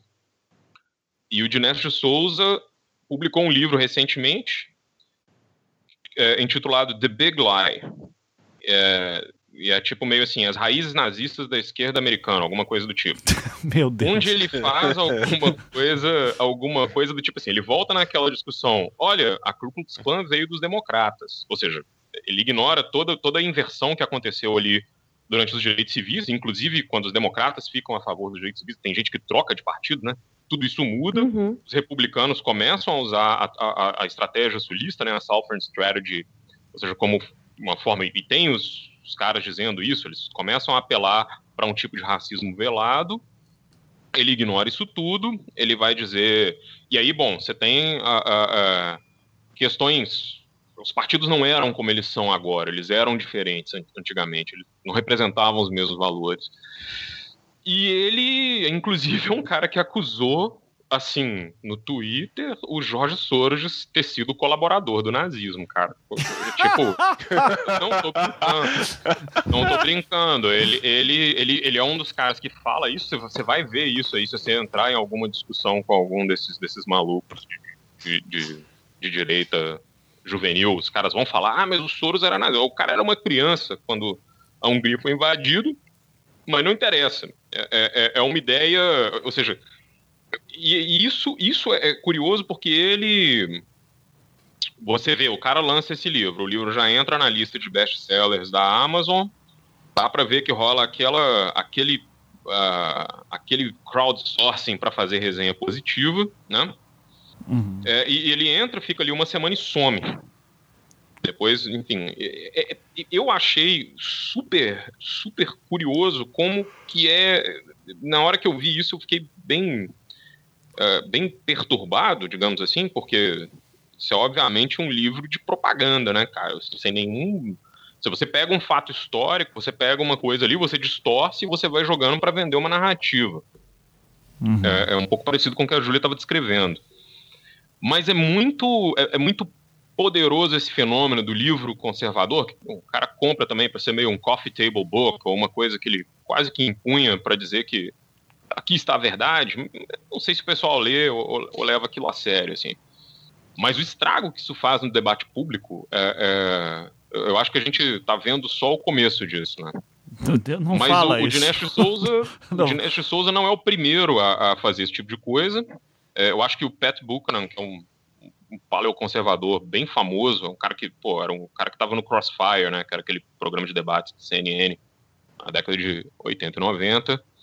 O Pat Buchanan tinha um livro que ele dizia que os Estados Unidos não tinham que ter entrado na guerra para derrotar os nazistas, não. Tinha que ter deixado os nazistas destruir o Stalin e depois eles resolviam, assim, tipo, oi? assim, por favor, cara, não fala isso. É, é, é um pouco. E eu, eu comecei a, a, pescar essas coisas, é curioso, assim, porque a gente vê isso uh, como alguma coisa que era digamos, uh, uh, marginal de algum jeito, você tem um cara ou outro que lia, você vê muita crítica, e aí eu não vou, não vou ser injusto, vários conservadores americanos criticam esses caras, isso não é uma coisa que está. Mas, mas eu digo que não criticam o suficiente, me deveriam.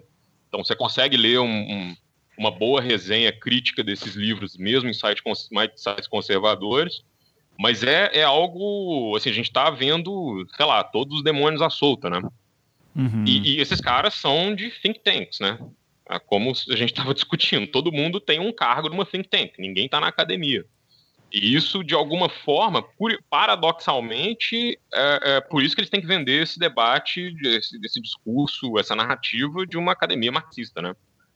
Porque na hora que eles vão ser, ser, Enfim, quando eles não conseguem dar conta do debate acadêmico, eles não têm os fatos para mostrar, você vê que eles estão usando fontes apócrifas, você vê que eles estão usando coisas que não têm sentido, ou que eles estão atribuindo uma frase que a Hitler, que Hitler nunca disse, quem disse foi outro cara e tal. Aí eles vão falar, não, mas isso aqui tá errado, porque eu tenho esse outro livro que algum outro algum outro influencer maluco escreveu lá no passado, né? Algum outro propagandista que vai referendar o que eu disse. Então, você vai criando um uma espécie de uma, uma wikiality mesmo, né? Como os caras dizem às vezes, é uma realidade em wiki, né? Uma realidade colaborativa, paralela é, é, é, complicada, né? Uh, isso, é, isso é super perigoso, cara. Sim, sim. Uh, mas é, isso é uma coisa que eu até queria jogar para o João depois. É, João, isso. O, quando, quando eu tava, puxei a pergunta para o cara, né? Que era de. A gente tem essa direita tentando, por exemplo, olha aqui, tem uma mulher falando contra o aborto, tem um gay falando contra uh, o casamento homossexual. É, eu, eu até vi alguém do, é, do, do, partido ai, dos conservadores na, na, no Reino Unido falando: porra, nós já conseguimos eleger duas mulheres aqui como primeira-ministra e os trabalhistas nunca fizeram isso. Uh, não é também uma, uma péssima. Uh, não, não é uma coisa que fica ruim para a esquerda também, que é tanto fala da questão LGBT, fala da questão das mulheres, mas no fim das contas, quando vai ver lá na frente, tem um homem branco, cis, hétero na frente. O, o que, que você acha dessa crítica, João? Cara, eu, eu, eu, eu acho essa crítica muito difícil de ser feita.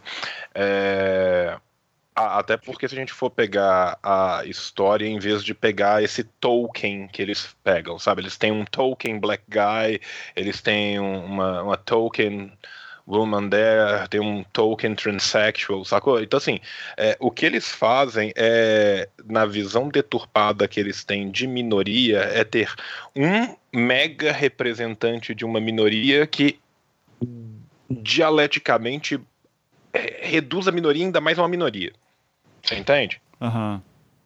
Enquanto em experiências, né? Vamos falar de experiências socialistas reais, cara.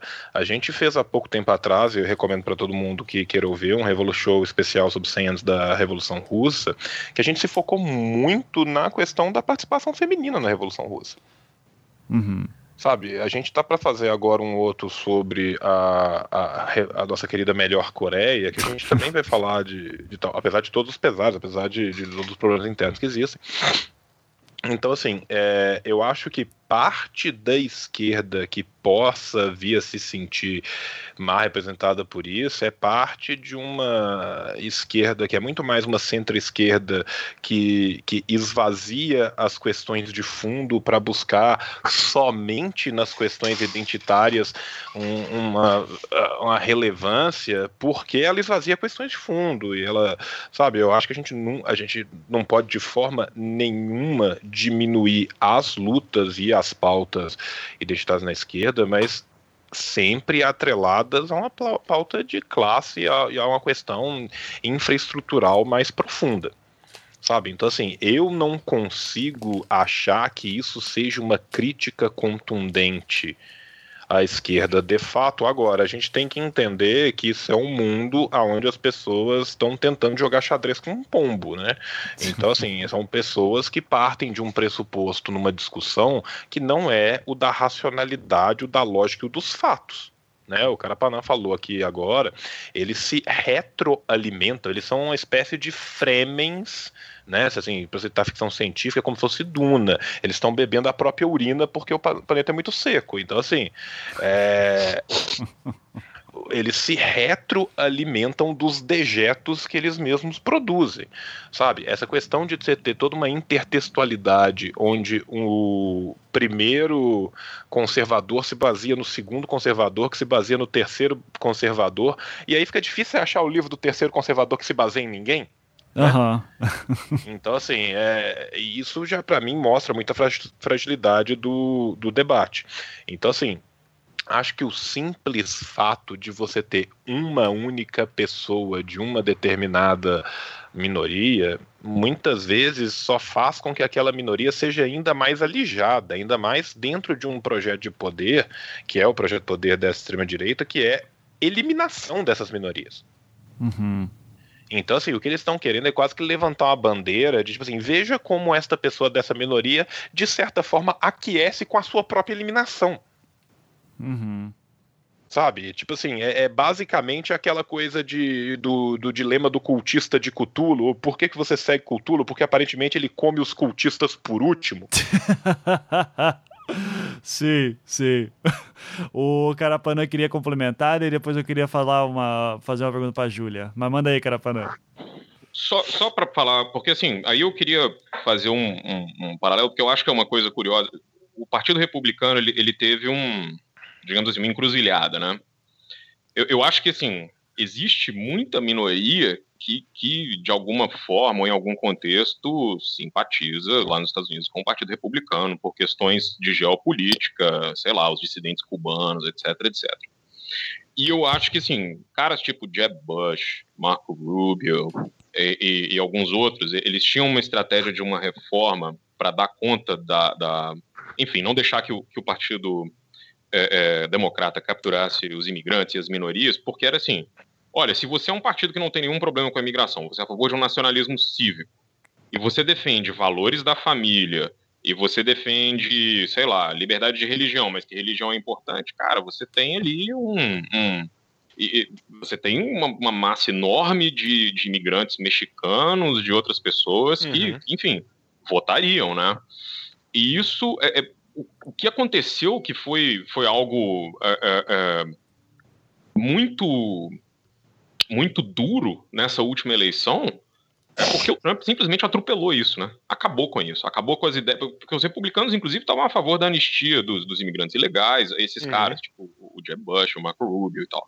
Então era, ou seja, você tinha ali a chance deles meio que conseguirem fazer uma captura é, é, de minorias, enfim, de pessoas não, não brancas, não de, de classe operária, e de uma maneira que não fosse alienar o eleitorado, eles achavam que não fosse alienar o eleitorado deles, e o Trump capitalizou o, o, o, ressentimento, porque aí é uma coisa que eu vou dizer que é bem, que é bem é, é, curiosa, é porque assim, às vezes os caras, eu falo gente que eu conheço, que é um pessoal, cara que dirige caminhão, e você senta para conversar e tomar um café, o outro que, que enfim, trabalha com é, venda de, de lenha para o pessoal que quebrar no inverno. Então, você conversa com esse cara, ele passa o tempo inteiro dirigindo um caminhão, fazendo qualquer coisa, escutando uma talk radio, assim, tipo um Rush Limbaugh, um, um cara desse tipo aí, que é um conservadorismo meio, meio doidão, né? Os caras que inventam qualquer coisa. O cara, ele tem, ele tem um esse, esse camarada que você tá, tá, tá lidando ali, ele tem quase que um ressentimento, como se os imigrantes tivessem mais direitos do que ele. E, uhum. e como se as minorias tivessem direito a, a, a, coisas que o Estado provém e que ele não tem. E, e, esse é um discurso muito comum, e eram caras que votavam democrata, eles foram meio que, que levados a isso, assim, então os caras vêm com, com cada, cada loucura, você, você escuta um, um, um camarada desse falando que olha, o problema é que os imigrantes chegam e o Obama dá um telefone celular para eles, assim que é um programa que eu acho alguma coisa que tinha a ver, que foi criado no governo Bush, nem tem nada a ver com Obama, mas aí os caras de talk radio jogam com isso. E isso e eu, eu, eu, escutei um podcast da London School of Economics outro dia, que uma pesquisadora estava pesquisando justamente isso no estado do Wisconsin, né? E, e ela falando que o que esses, essa, essa, essa classe trabalhadora meio periurbana e rural, assim, eles, eles quase que querem simplesmente que essas, é, é, é, esses, esses privilégios percebidos das minorias acabem. Eles nem acham que o Trump vai melhorar a vida deles, entendeu? Então, isso, isso é meio complicado. E uma outra coisa que eu, que eu, queria, antes de esquecer, eu queria citar duas coisas. A primeira é que o, o Richard Taylor ele, ele tem uma saída muito boa para dizer que ele não é um supremacista branco, porque ele diz que ele acredita que os asiáticos são superiores. Sim, sim. Então, essa é, essa é uma saída né, assim, categórica. Oh, e a outra Jared, coisa é que o, o, o, Jared Taylor, desculpa. É que ele misturou os dois. É, eu misturei, nossa, cara, seria um híbrido. Você criou, um híbrido você criou o racista perfeito, né? O cara, memes, memes e, e, e ensaios, ensaios pseudo-acadêmicos. Mas assim, o, e a outra coisa é que o Ben Shapiro, depois que ele saiu da Breitbart e depois que ele, que ele declarou que ele não queria apoiar o Trump, cara, ele sofreu uma torrente de trollagem antissemita com coisa pesada que foi assim foi meio maluco de ver. Eu sigo ele no Twitter, né? Eu acompanho ele por, por enfim, eu, eu, gosto de ver até onde ele está indo no discurso. Eu acho isso interessante, assim. Não sei por que, que eu faço isso, mas é, mas, mas é, é, é, bem. Ele sofreu bastante com isso. Foi uma coisa é, é, complicada, assim. Uhum. E ele, bom, é um desses que eu acho que, que sabe o, o poder que esses, esses, esses, o exército do Pepe tem, né? Uhum. Então é isso. É, o Pe é só a gente tá falando bastante do Pepe, para quem não sabe, Pepe é um personagem de internet que acabou entrando, sendo apropriado pela galera do Trump, pela alt-right, né? Então é o sapinho que volta e meia a gente vê aí o, fazendo alguma piada muito de mau gosto com temas politicamente incorretos. Então, acho que essa é uma descrição muito rápida do Pepe. Ele é um fenômeno à parte, assim. É, Queria perguntar para a Júlia o seguinte, Júlia, ainda nesse esquema sobre a inclusão das minorias no discurso da alt-right, uh, você estudou nativismo americano na sua, na, su, na sua dissertação de mestrado e eu queria saber se uh, você acha que isso é um fenômeno novo ou se já houve uh, estratégias parecidas da, do pensamento conservador americano em tentar incluir a minoria como uma parte do Tolkien, como o João falou antes. Isso é um fenômeno novo ou Não. já é alguma coisa que a gente viu antes?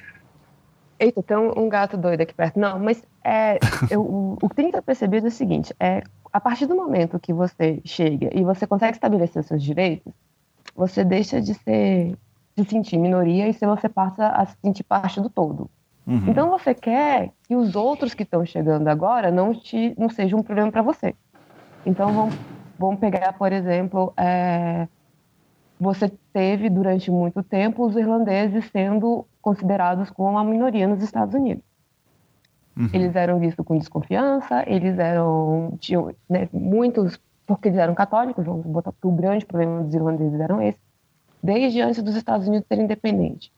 Chegou na década de mais ou menos 1860, 1870, chegam os católicos, ou chegam os italianos, que também são católicos, mas é, representavam um problema para os irlandeses, porque viam assim, peraí, esses aí, esses novos, vão tomar o meu trabalho, vão diminuir o meu salário, vão tornar um problema maior. Então, peraí, restringe eles, agora eu passo a... Não, fecho com vocês aqui eu já entrei, o, o meu grupo está salvo, tá, então ele fecha a porta para o próximo. Então, essa é a coisa mais comum no pensamento norte-americano.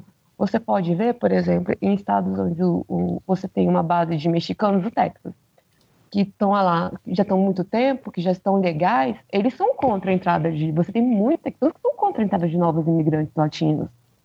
Uhum. Por quê? Né, texanos com origem mexicana, deixa eu deixar claro você tem muitos texanos de origem mexicana que são contra a entrada de, de no, ou de mexicanos ou de outros latinos. Por quê? Porque vem nesse pensamento de vai tirar os meus direitos. Então é esse tipo de pessoa que vai aparecer dentro do Partido Republicano e endossar é, esse pensamento de não, chega, não precisa, não precisa entrar mais não.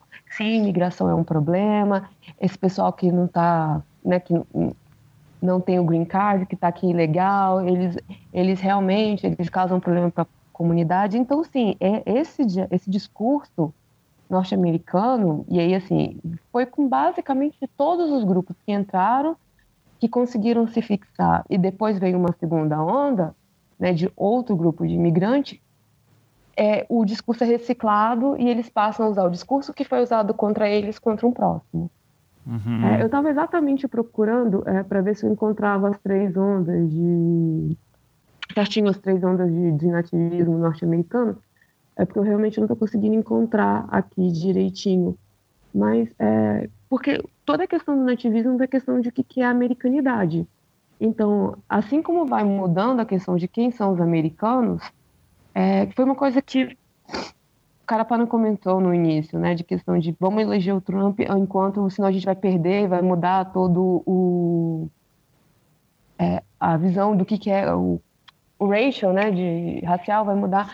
E esse foi o argumento usado exatamente em 1918 uhum. para não antes 16 para aprovar a emenda da lei seca para ir então vamos vamos é, aprovar logo isso antes que fique a maioria da, do, da população nas cidades e a gente não consiga mais uma, aprovar uma emenda como essa na, na Constituição então isso você consegue perceber dentro da história norte-americana em diversos momentos não só em questão de imigração em questão de legislação de imigração, mas também em outros casos.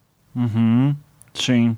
É, ou seja, não. Ah, bom, o João quer fazer uma breve digressão. Manda aí. O, o, João, o, o Ivan agora ficou fluente em tentar entender o que a Júlia fala com lógica. Não, não, mas tá, tá, tá show. É que eu fiquei curioso das três ondas aí, se você conseguir encontrar isso também. Deixa eu seria... aqui, rapidinho. Uhum. Mas fala aí, João, enquanto isso. Cara, eu vou falar uma bobagem de todo tamanho, eu peço desculpa a, a todos os ouvintes, mas eu vou entrar no momento fofoca e eu vou ser o entertainment da direita norte-americana aqui agora. é, é, só porque o, o, o Caparanã, ele falou o, ele misturou o Richard Spencer, né, com o Jared Taylor e fez o Jared Spencer, vulgo Richard Taylor, que, que né, é, é, é, é, algo que saiu do, da, da, do lado escuro da lua na, na lua oca, onde os nazistas fugiram depois da Segunda Guerra. Mas é porque eu lembrei, e depois na sequência você falou do Pepe the Frog. O Richard Spencer, para quem não sabe, ele é o supremacista branco que se tornou famoso mundialmente por levar uma muqueta na boca. né? Num dos vídeos mais maravilhosos, que é aquele vídeo que você vê de manhã para acreditar que as coisas ainda podem melhorar né?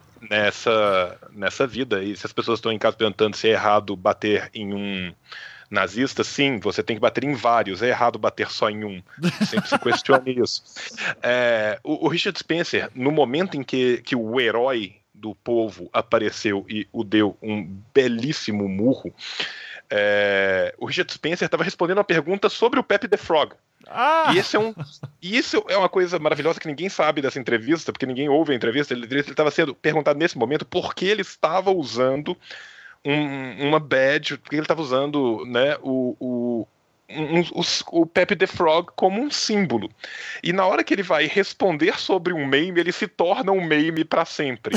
Então, assim, eu, eu, eu, acho que isso é uma coisa tão maravilhosa, uhum. esse momento, que eu acho que isso era digno de nota.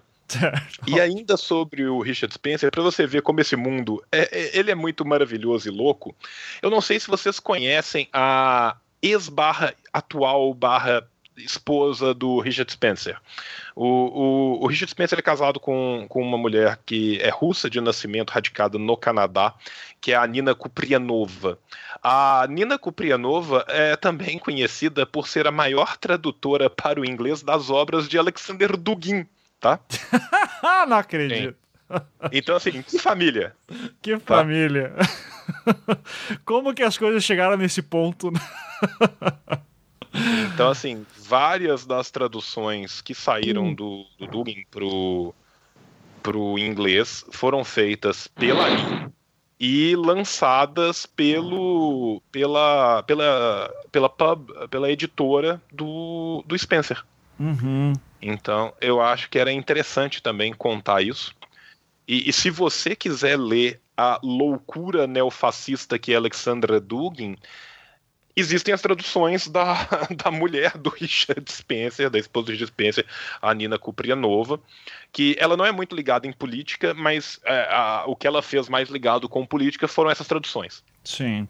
Que, uh, salvo engano, é um russo fascista, é basicamente isso. Sim, ele é um neofascista russo cara que ele é um filósofo político de formação e ele é um neofascista bem popular dentro da Rússia que tem ideias muito loucas e, e que combinam muito com boa parte das ideias da alt-right americana e que por isso mesmo está sendo publicada pela, pela Washington Summit Publishers, que é a editora do, do Richard Spencer. Certo. É, Fala aí, então, Júlia. O que você perguntou, é, pelo menos eu, eu na minha super né, pesquisa, e, e isso foi aos três ondas que eu consegui pegar direitinho, é, você tem o nativismo religioso, uhum. que você vai ser principalmente contra católicos, e aí volta agora no, no final do século XX, né?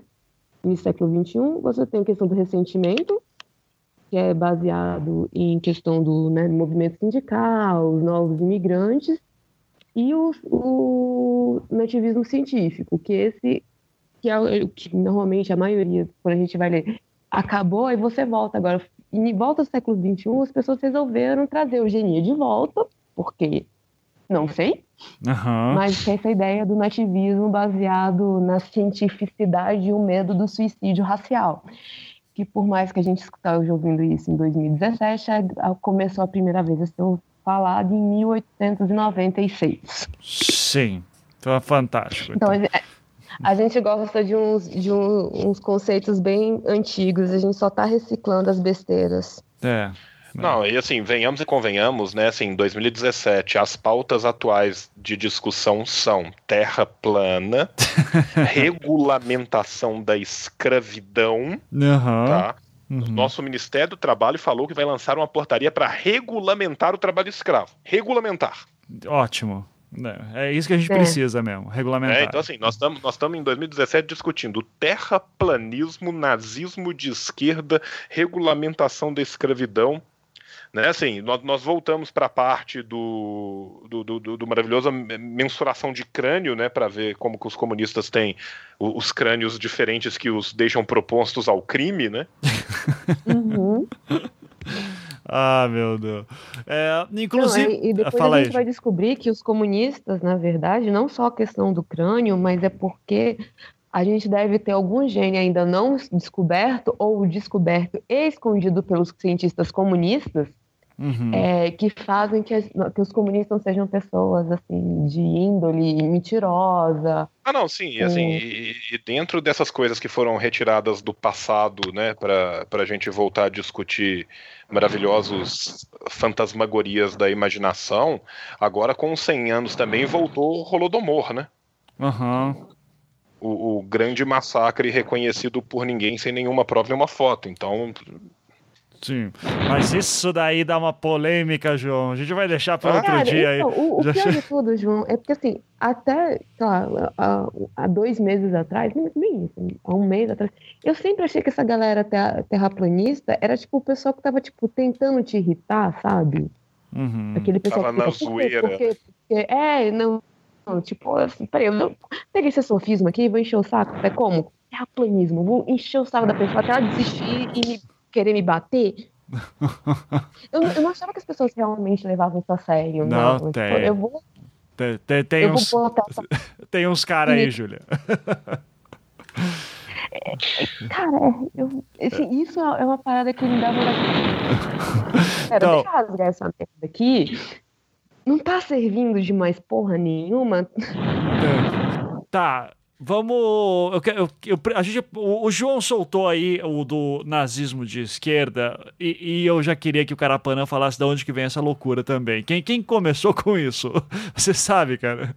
Olha só, é, eu, eu, eu, eu, vejo. Aí, bom, o primeiro, ô João, esse negócio de que o Holodomor não aconteceu, mano, isso é complicado. Eu não, eu não quero entrar nesse mérito, não. Mas, mas eu, eu, eu acho assim. A fome aconteceu, um outro... o número de 5 milhões jamais. Eu não vou não, entrar não, no mérito não, é, aqui, não. Eu, mas... acho. É, essa é uma discussão para se ter. Eu acho, eu acho difícil o, o, lance assim, porque depois eu, um dia a gente tinha que fazer um negócio só sobre isso, porque eu tenho outra.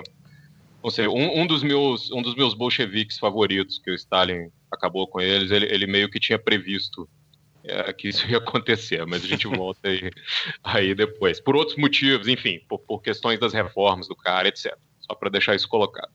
Mas o que eu acho que é, que é curioso na questão do, do, nazismo ser de esquerda, o, o que me deixa. É, é, eu, eu, vi duas vertentes disso. Um é a descontextualização dos discursos uh, uh, do Hitler. Uh, se cita muito uma entrevista do The Guardian, que ele inclusive fala: ah, não, podia chamar o Partido Liberal, tanto faz. A outra coisa é um pouco.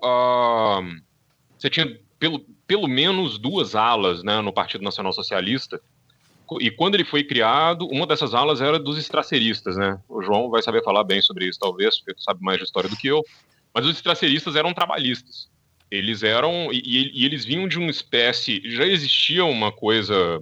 É, é, algo chamado é, nacional bolchevismo, né? Isso já existia antes até do Dugin tomar isso pra, pra como um termo para a ideologia dele, e existia isso na Alemanha, eu acho que na década de 20 e tal. E esses caras eram é, é, trabalhistas, e eles foram mortos na, na, na, noite das longas facas. Um deles foi exilado, voltou sempre dizendo: não, deu tudo errado, porque a gente não fez não sei o que, classes trabalhadoras, etc. Ou seja, existia essa, essa ala, e ela foi rapidamente tomada, né? Assim, e, e e expulsa e tornada menor era a ala que eu acho que cuidava dos, dos camisas pardas, né?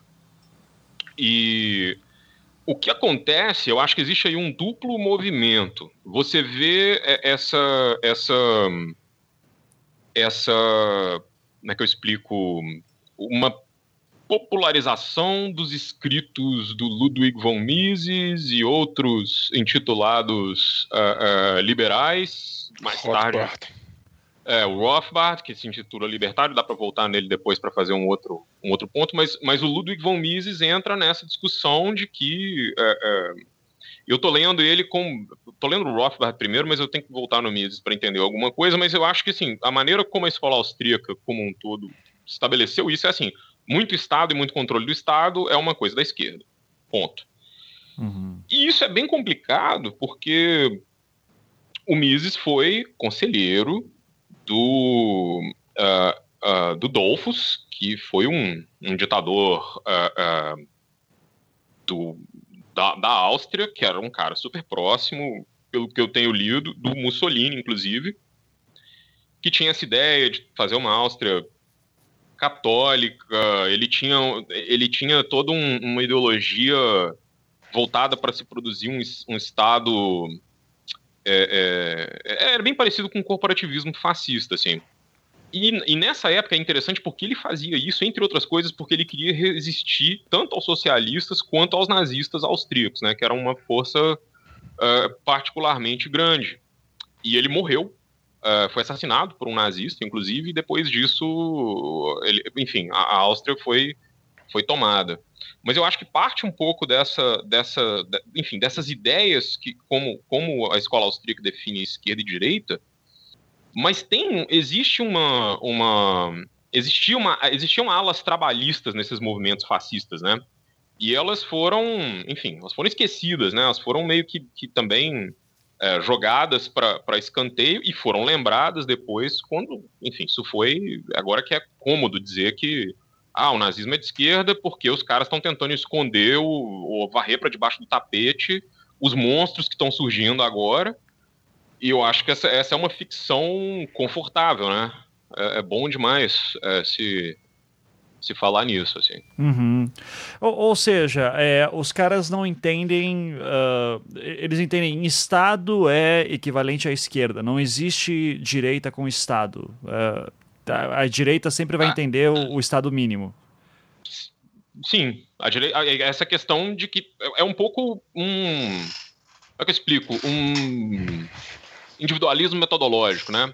Uhum. A, a, a, essência do, do, da teoria política deles é o indivíduo e suas liberdades, uhum. sua busca pela felicidade. Que eu acho que assim, é uma parte do liberalismo pensa isso, e eu tenho.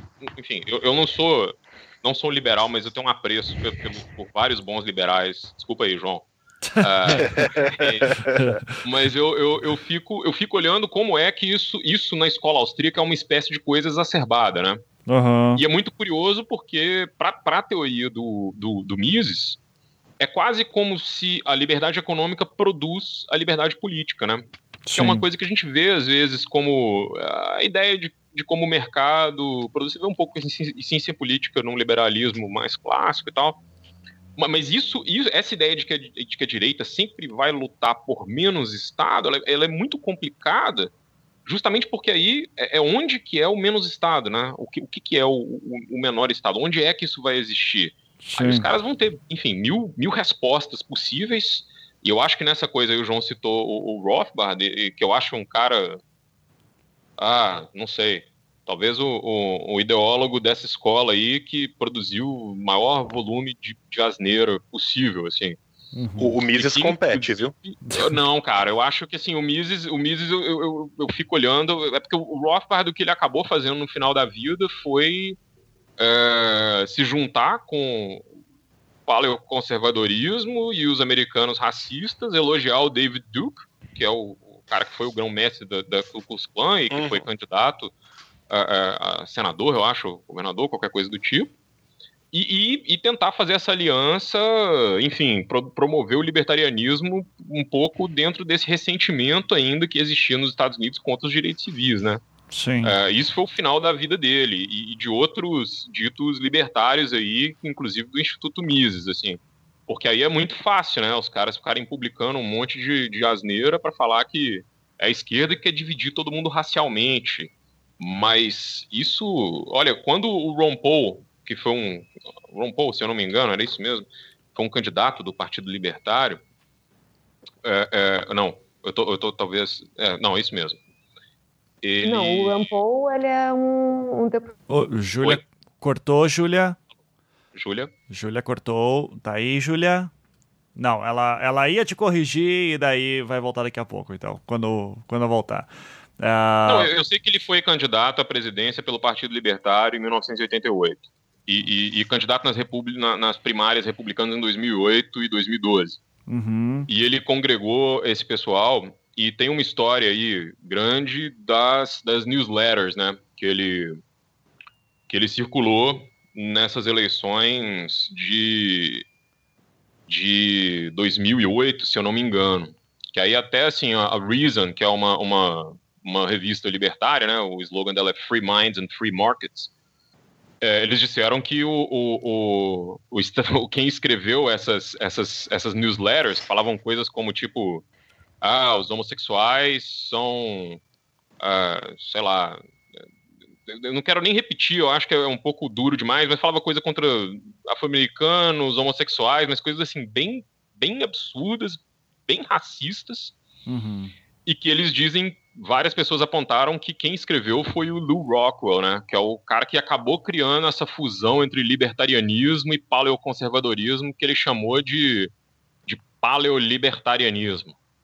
Então, assim, não, nós estamos, é, a gente a gente está na, na, na e, e, isso tem, assim, é, todas essas ideias, quando vem com essa coisa do tipo, é isso que eu acho curioso, você vê o Instituto Mises e esse pessoal que é libertário, olha, não, é o, o indivíduo, seus direitos e etc, e de repente vem essa torrente de coisas aí que estão na periferia, que as pessoas vão ler, né, elas vão absorver isso, e aí você vê o quê? Uh, algo que também me mostraram foi, foi, foi um, um, um, choque. Eu não tinha ideia de que todo mundo viu o documentário de Charlottesville, né? Que a, uhum. que a Vice fez. O, o, nazista, uhum. o nazista que fala lá, o carecão que fica falando o tempo todo, o cara não se identificava como, como nazista, o cara se identificava como libertário.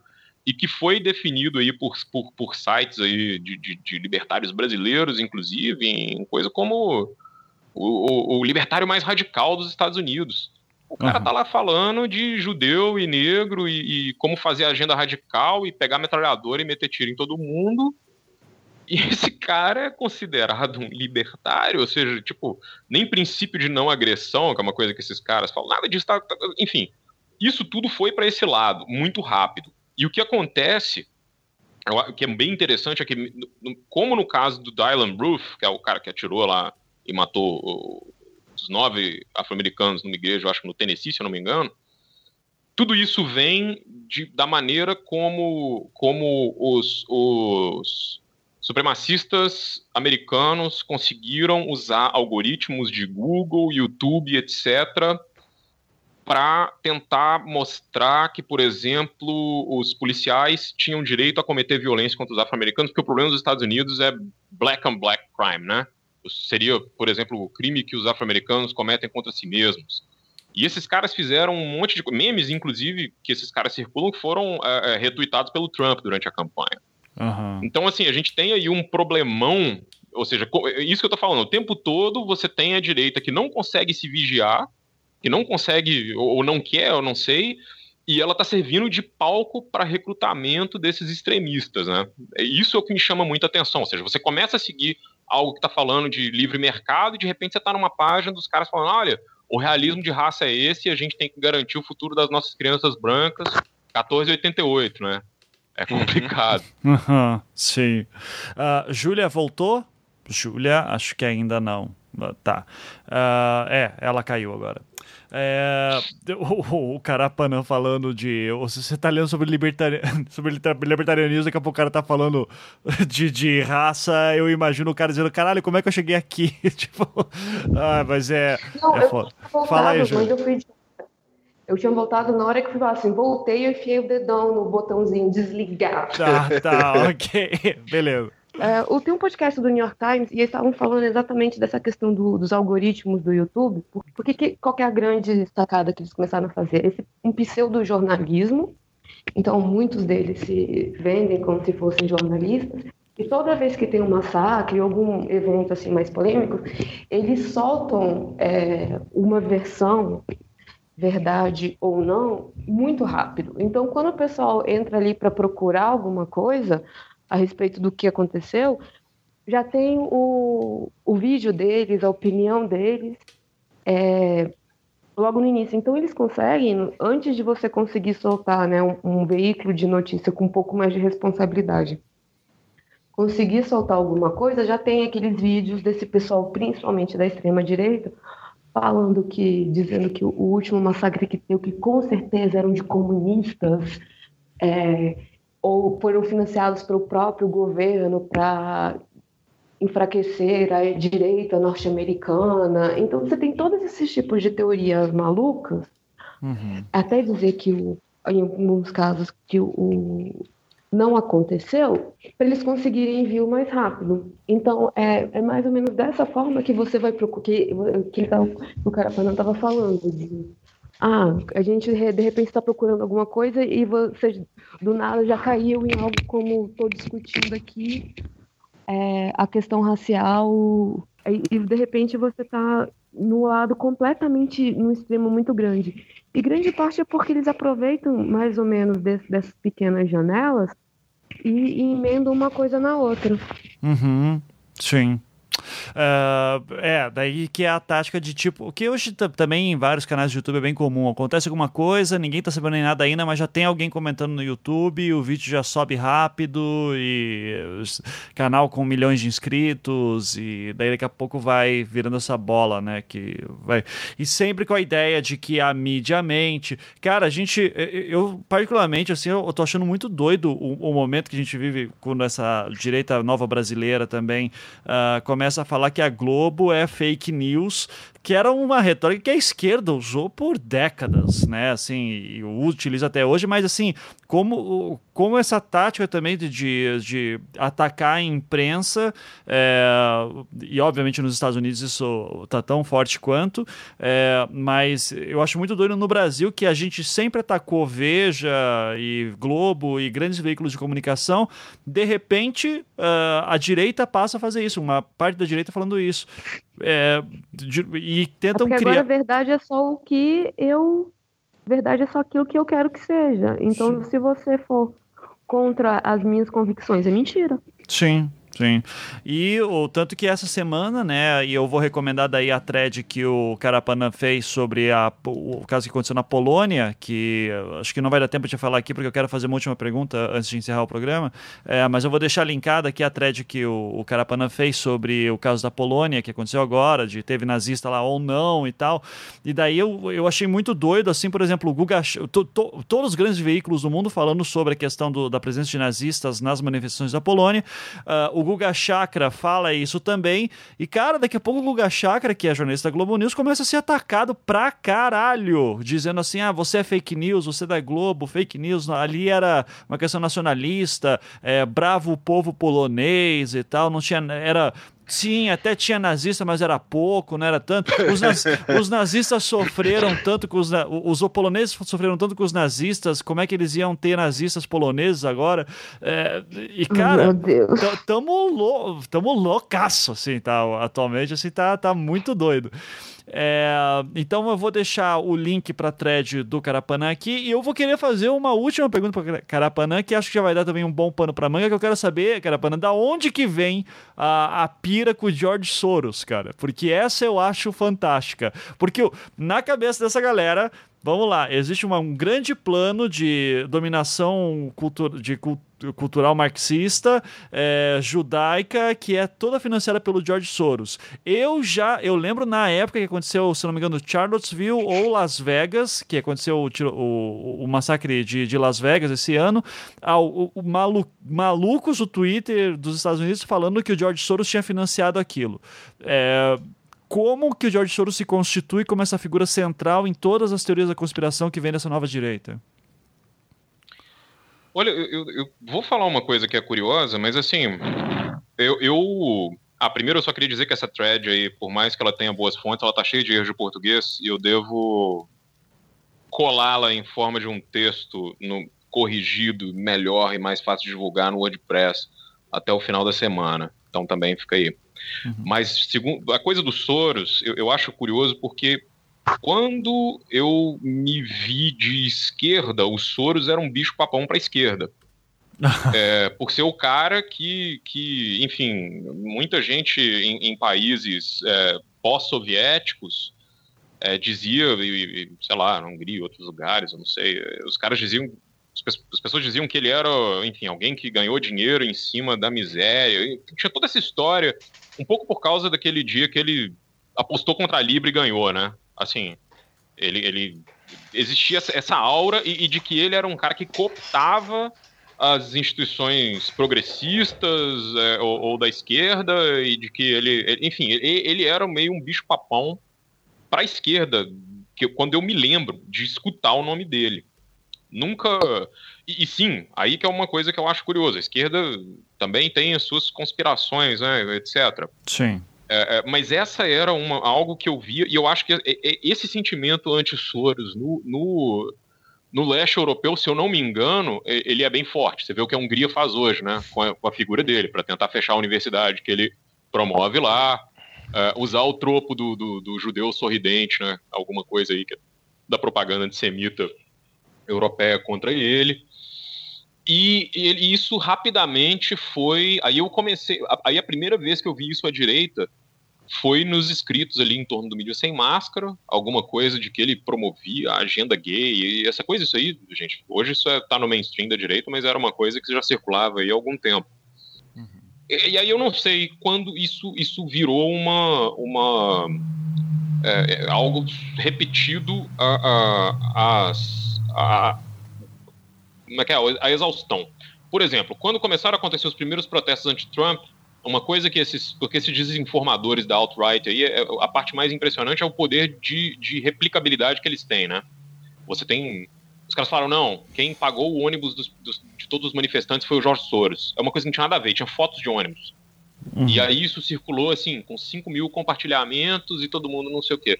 Ah, o Jorge Soros financia a mídia ninja porque algum, alguma vez a mídia ninja recebeu alguma coisa que tinha a ver com a Open Society, é, é, tudo bem. A outra coisa é, aí, bom, em Charlottesville, quando, quando se viu, quando aconteceu o atropelamento da, da, da Heather Heyer, e, e, e, se constatou que ela tinha morrido, a primeira coisa que eles tentaram fazer foi culpar um eleitor do Bernie Sanders e dizer que era ele que tinha feito isso. Depois tentaram culpar os, os Antifa ou, ou quem estava protestando, que nem era Antifa, enfim, tinha um monte de gente lá que era só habitante da cidade mesmo, e dizer que, que eles tinham cercado o carro. Depois saiu um vídeo mostrando que não era. Depois foram falar: não, olha, Charlottesville votou massivamente democrata. Meu amigo, esses caras não são da cidade, a maioria deles vieram de fora. Então, assim, é, essa coisa que a Júlia falou da rapidez de tentar fazer uma contranarrativa, é, isso vai depender se pega ou não, né? E no caso dos Soros, a última coisa que eles falaram foi do tipo, não, isso, esses, esses, esses neonazistas são todos pagos pelos Soros e etc, etc. E foi a, foi a última versão que eles deixaram, né? Uhum. E aí, assim, eu não consigo traçar a origem disso exatamente, mas, por exemplo, alguém que repete isso muito, como o João citou aí, é o Alexander Dugin, né? Ele fala bastante dessa, enfim, Soros, é, como é que é? Os globalistas são o exército dos Soros. É, é uma, uma figura de linguagem que ele usa bastante. Uhum. E aí eu, eu, eu vejo ele agora como uma espécie de bode expiatório geral, né? Para qualquer coisa. Você vai achar o nome do cara, sei lá, Queer Museu deu não sei o que, os caras inventam qualquer coisa, polêmica, o nome do cara tá lá. Foi ele que bancou, o Santander, ele acionista, é qualquer, assim, e é algo, não sei como, como ele pessoalmente reagiria a isso, mas assim, eu acho algo meio assustador, entende? Porque uma coisa é, é, é você discutir que você não concorda com os valores que a think tank dele promove, ou, ou, ou, que as instituições que ele ajuda financeiramente promovem. Mas esse discurso ele ficou tão, tão colocado no mainstream que, por exemplo, quando uh, ele declarou que ele ia investir não sei quantos bilhões, é, é, enfim, em ajuda aí para as organizações que ele, que ele, 18 bilhões se eu não me engano, o MBL postou um vídeo da Breitbart News e falando, olha, para vocês que acham que o globalismo é, é uma mentira, está aqui. Jorge Soros vai investir não sei o quê. E você vê os comentários, né? Assim, claro, é, é uma ideia de, de tergiversar, ou seja, de trocar o assunto também, mas o efeito nocivo disso, assim, como isso, o efeito disso no que, que as pessoas pensam ou não pensam, é, é muito forte, cara. Sim, sim. E são poucos que vão correr atrás de saber o que é o Open Society Foundation, quais trabalhos já fizeram. Então só fica o negócio, não, comunista e um abraço e quer dominar o mundo. Uh, o, o, e outro, né, também. Fala aí, é, Rapidinho, é só porque assim, normalmente esses discursos que dão uma solução de uma linha só, vem cheio de emoção, num vídeo de 30 segundos que não exige né, muita atenção, então que, fica mais fácil de você explicar né, as coisas. Peraí, que, que, quem, por que isso está acontecendo? Foi o Soros? Ah, beleza, quem é? Não sei, mas foi ele, então beleza. Uhum. Segue, vamos, vamos arranjar, vamos tentar descobrir outra coisa. Então fica muito mais fácil. O, ele acabou de falar que foi do o MBL que publicou o Breitbart. O Brave, ah, esse pessoal aí do. Breitbart. Obrigado, que eu não ia conseguir falar. que é outro des, é, desinformação, assim, absurdo. Então, é, vem nesse discurso de muita raiva, um, completamente maluco. Então, é tipo, é, literalmente, é um maluco falando para outro maluco. Aí você, às vezes você nem tá querendo ir nessa onda tão, mas é tão mais fácil pegar essa explicação de uma palavra só, de uma grande dominação global, e vamos lá, né? Tipo, não teoria das conspira teoria da conspiração e não acreditar no governo é muito fácil, uhum. né? Acreditar que faz tudo, tudo está parte de uma grande conspiração. Então fica muito, se torna muito mais fácil para as pessoas é, acreditarem nisso. Sim. E isso ajuda também nesse, nesse discurso de, de um grande vilãozão. Uhum. Sim. E, e, mais uma vez, não é uma coisa que a, que a esquerda também nunca tenha feito, sabe? Então, não, é, isso a aí. Gente... Fala aí. Não, ai, a gente faz, a gente, a gente, nós da esquerda, já fizemos também, né? A esquerda já fez bastante isso de colocar todos os problemas do mundo numa, em grandes vilões também. Uhum. Acho que isso é uma coisa bem humana, todo mundo acaba fazendo. Sim. Não, mas é que é, eu acho. Eu estava até falando isso lá no, no encontro que eu estava no Rio de Janeiro com o Hugo. Um abraço para o Hugo que estiver ouvindo. Ah, como assim, por exemplo, um canal. Eu não vou falar o nome que eu não quero dar, mas ele, o pessoal vai saber quem é. Que é o canal aí que é ligado ao MBL, de um cara que vai em manifestações à esquerda e vai perguntar pra galera assim: aí, o que, você tá fazendo aqui? O que, que você acha disso? E, e você vê que é de um jeito que é para deixar a galera puta mesmo e sabe, para mostrar: olha só como esse pessoal da esquerda se diz todo tolerante, na verdade querem me embater. É, eu me lembro de vídeos que eu não acho que não era o Media Ninja que fazia, mas que a volta e meia, durante as jornadas de junho de 2013, tinha um. Volta e meia aparecia alguém, alguém lá no meio, ou na, na, ah, nas manifestações, nas primeiras manifestações de impeachment para Dilma em 2015, início de 2015. Galera, chegava lá e dizia: o que, que está aqui? Quem que vai assumir se a Dilma sair e tal? E era para mostrar: olha só, você é, uma, você é um ignorante que está aqui no meio, você não sabe por que está protestando. Então, é, mais uma vez, eu vejo que são recursos narrativos que já foram usados antes, é, e é isso uma das coisas que eu acho curiosa, assim, como é, essa nova direita lacrante aí, ela também ela vai se apoiar muito numa linguagem de internet, de coisa rápida para roubar pautas, mas que no fundo tá um discurso bastante perigoso aí quando você vai ver no fundo de onde que os caras estão tirando alguma dessas ideias. É, e uh, pra, eu, eu, queria saber se o João tinha alguma coisa sobre o George Soros, João. Você, você, você tem alguma, algum comentário sobre o Soros? Além do, do tipo, paguem minhas contas? Não, cara, tipo assim, eu, eu, eu fico impressionado porque, assim como o cara falou, é, ele migrou, né? Aham. Uhum da, de tipo assim de, de vilão de boa parte da esquerda para como pro defensor globali, global de toda a esquerda do mundo tudo é ele. Sabe? Então assim é, é, é, impressionante como que um cara que tem a rotina de negócios dele tem tempo né? Para ir no banco tirar dinheiro e pagar a passagem de ônibus e a marmita de cada pessoa pessoalmente que vai em qualquer coisa do mundo. Sim Né? Então, assim, isso me impressiona bastante. É, teve várias coisas que foram sendo faladas e que eu fui meio que, que ficando para trás que eu queria comentar. E que eu acho que se eu for começar a pontuar isso agora, nós estamos com que, duas horas e meia de. Duas, é, duas horas de gravação. Mas pode falar, João. Você. Duas horas e pouco de gravação. Não, cara, eu não posso, porque, tipo, daqui a pouco eu tenho que acordar de manhã para ir trabalhar, entendeu? Ah, tá, então, tipo, okay. eu tenho que. e, e, e, chega, em, eventualmente, dizem, eu, eu fui informado que os anticasts eventualmente acabam. é, é, às vezes.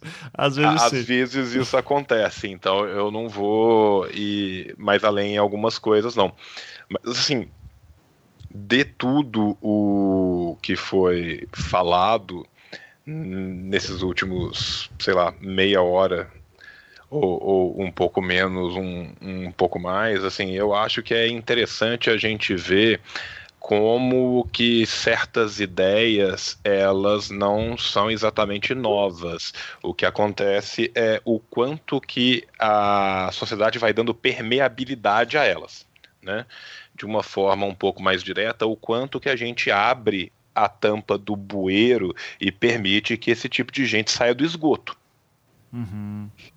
Sim, perfeito. E a, a, verdade é que o bueiro ultimamente vem sendo escancarado. E isso vem acontecendo em vários locais do mundo, isso não é um fenômeno aqui, a gente discutiu isso em outros anticasts, né? E esse surgimento da, de uma extrema-direita no mundo inteiro, e ele vem acontecendo no mundo inteiro, né? Ele vem de uma reação que eu acho que o Carapana falou perfeitamente, que é uma reação de uma direita que desesperada para alcançar o púlpito e alcançar de volta o poder, principalmente depois que, bem, a, a, falha global da primeira onda de neoliberalismo e a, a falha global das ditaduras satélites impostas pelo imperialismo levaram a governos de centro-esquerda em boa parte do mundo, a direita para voltar muitas vezes voltou fazendo concessões. Concessões essa que uma vez que passa o boi, passa a boiada. Aham. Né? Então, assim, tem um, que é exatamente como você falou, tipo, em dois minutos você sai de ler, tipo, sei lá, você, tá, você entra num site do Rothbard, você vai parar num fórum de anarcocapitalismo, dois segundos depois tem um cara falando, então é por isso que a gente tem que assassinar todos os negros dos Estados Unidos. Você fala, caralho, que, que como eu cheguei neste rolê. mas daí o pessoal sempre vai falar, não, mas é brincadeira, sabe? É, Saco? Então, assim, é. é. É, uma coisa que é, que é bem complicado. E voltando lá atrás num trem que depois eu quero falar com o Carapanã, que eu voltei, que eu falei lá, que eu falei muito ampassando do, do Rolodomor, é porque tá tendo toda uma campanha agora por causa dos 100 anos, vendendo como se fosse um massacre étnico deliberado de um número de milhões que não condiz com o que aconteceu.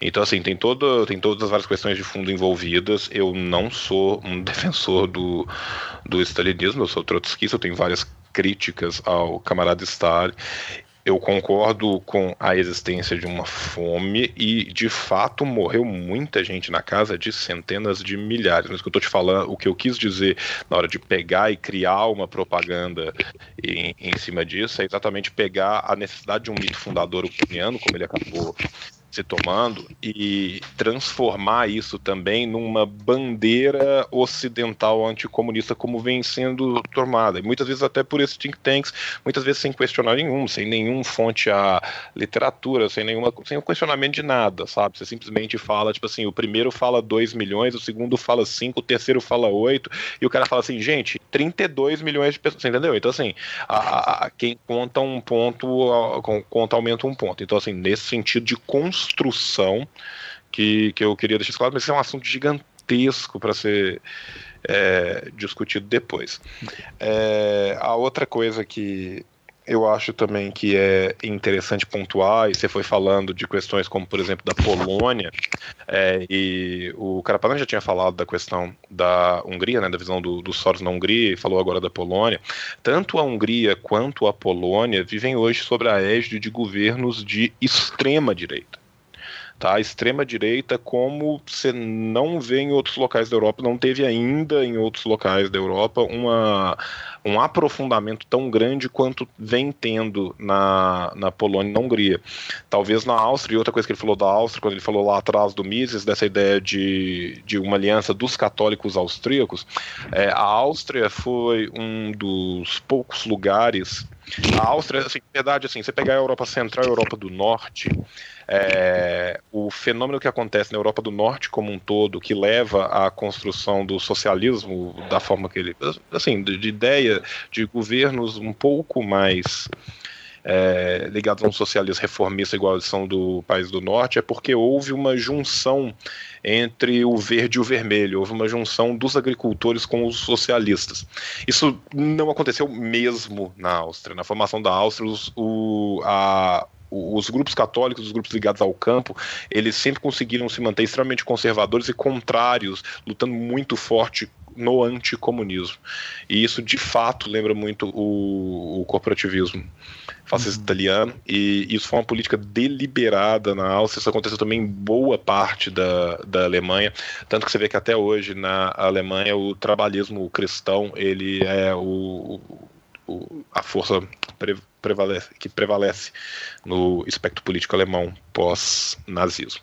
É, eu, eu, pontuei várias coisas aqui que eu tinha anotado e tal, mas eu acho que isso é o básico também, senão eu não, eu não quero me delongar eternamente. Não tem problema, João. Sempre é bom as suas pílulas de conhecimento aí. Uh, e, Carapanã, a gente já vai se encerrar. Desculpa, desculpa. Ah, é, se tiver mais alguma coisa que alguém me perguntou no meio que eu pulei aqui, alguém me avisa, tá? Desculpa. Não, não mas acho que tá tudo certo. O, o Carapanã só tinha falado aqui no chat que queria dar um exemplo. E, Carapanã, já vou te pedir. A gente já vai pro encerramento então, cara. É, manda aí o o, o teu exemplo e qualquer comentário final, que daí a gente já vai pro encerramento. E eu deixo para falar de da onde vem a noção de ideologia de gênero outro dia, que essa aí é outra oh. merda, enfim. Mas fica à vontade, O exemplo que eu ia dar tinha justamente a ver com isso. Ah, é, legal. Eu não sei se vocês acompanharam a, a campanha sobre o acordo de paz com as Farc na Colômbia. Uhum. Uhum. É, tem um artigo da Silvia Colombo na, na, na Folha, eu acho, em que ela mostrou, e eu tinha visto isso também, que alguns, alguns colegas colombianos mandaram a, a, a, um pouco umas fotos sobre isso, mas uma das coisas que eles estavam dizendo lá era que as Farc também negociam a destruição da família. aí era Comisi Rosnon, Fundação Plínio Correia de Oliveira. Nah. Nome soa, esse nome soa familiar? Aham, uhum, sim. Tradição, família e propriedade, cara. Que louco. Tá em todo lugar. E isso, isso era algo que eu, eu vi e, e que, assim, aí para pegar aquilo que o João falou sobre como se abraça causas do fringe, o, o, o Uribe usou isso bastante na campanha dele contra uh, uh, o referendo, né? E, e, foi um referendo que foi perdido por uma, uma total inépcia, né? As pessoas não foram votar e, e, e quem era contra foi votar em peso, uh, em, entre outras coisas, por, por causa, sei lá, porque as Farc, né? Do tipo, sei lá, por, por qualquer motivo, seriam promotoras dessa coisa que se inventou chamada, esse espantalho chamado ideologia de gênero. Então é isso. Uhum. Que é uma outra.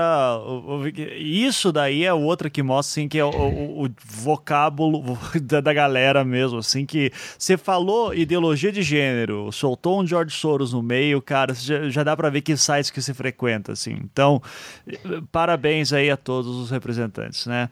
Uh, gente, acho que tem muita coisa ainda para falar, mas é, recomendo novamente a todos os ouvintes que sigam o Carapanã pelo Twitter, porque sempre que que dá alguma merda, agora é, ele é minha fonte primária agora ali de primeiro lugar que eu vou assim para ver o, o, esmiuçar exatamente de onde está vindo. É, cara, te dou novamente parabéns pela paciência e, e assim, eu, eu recomendo muito o Meprazol para você.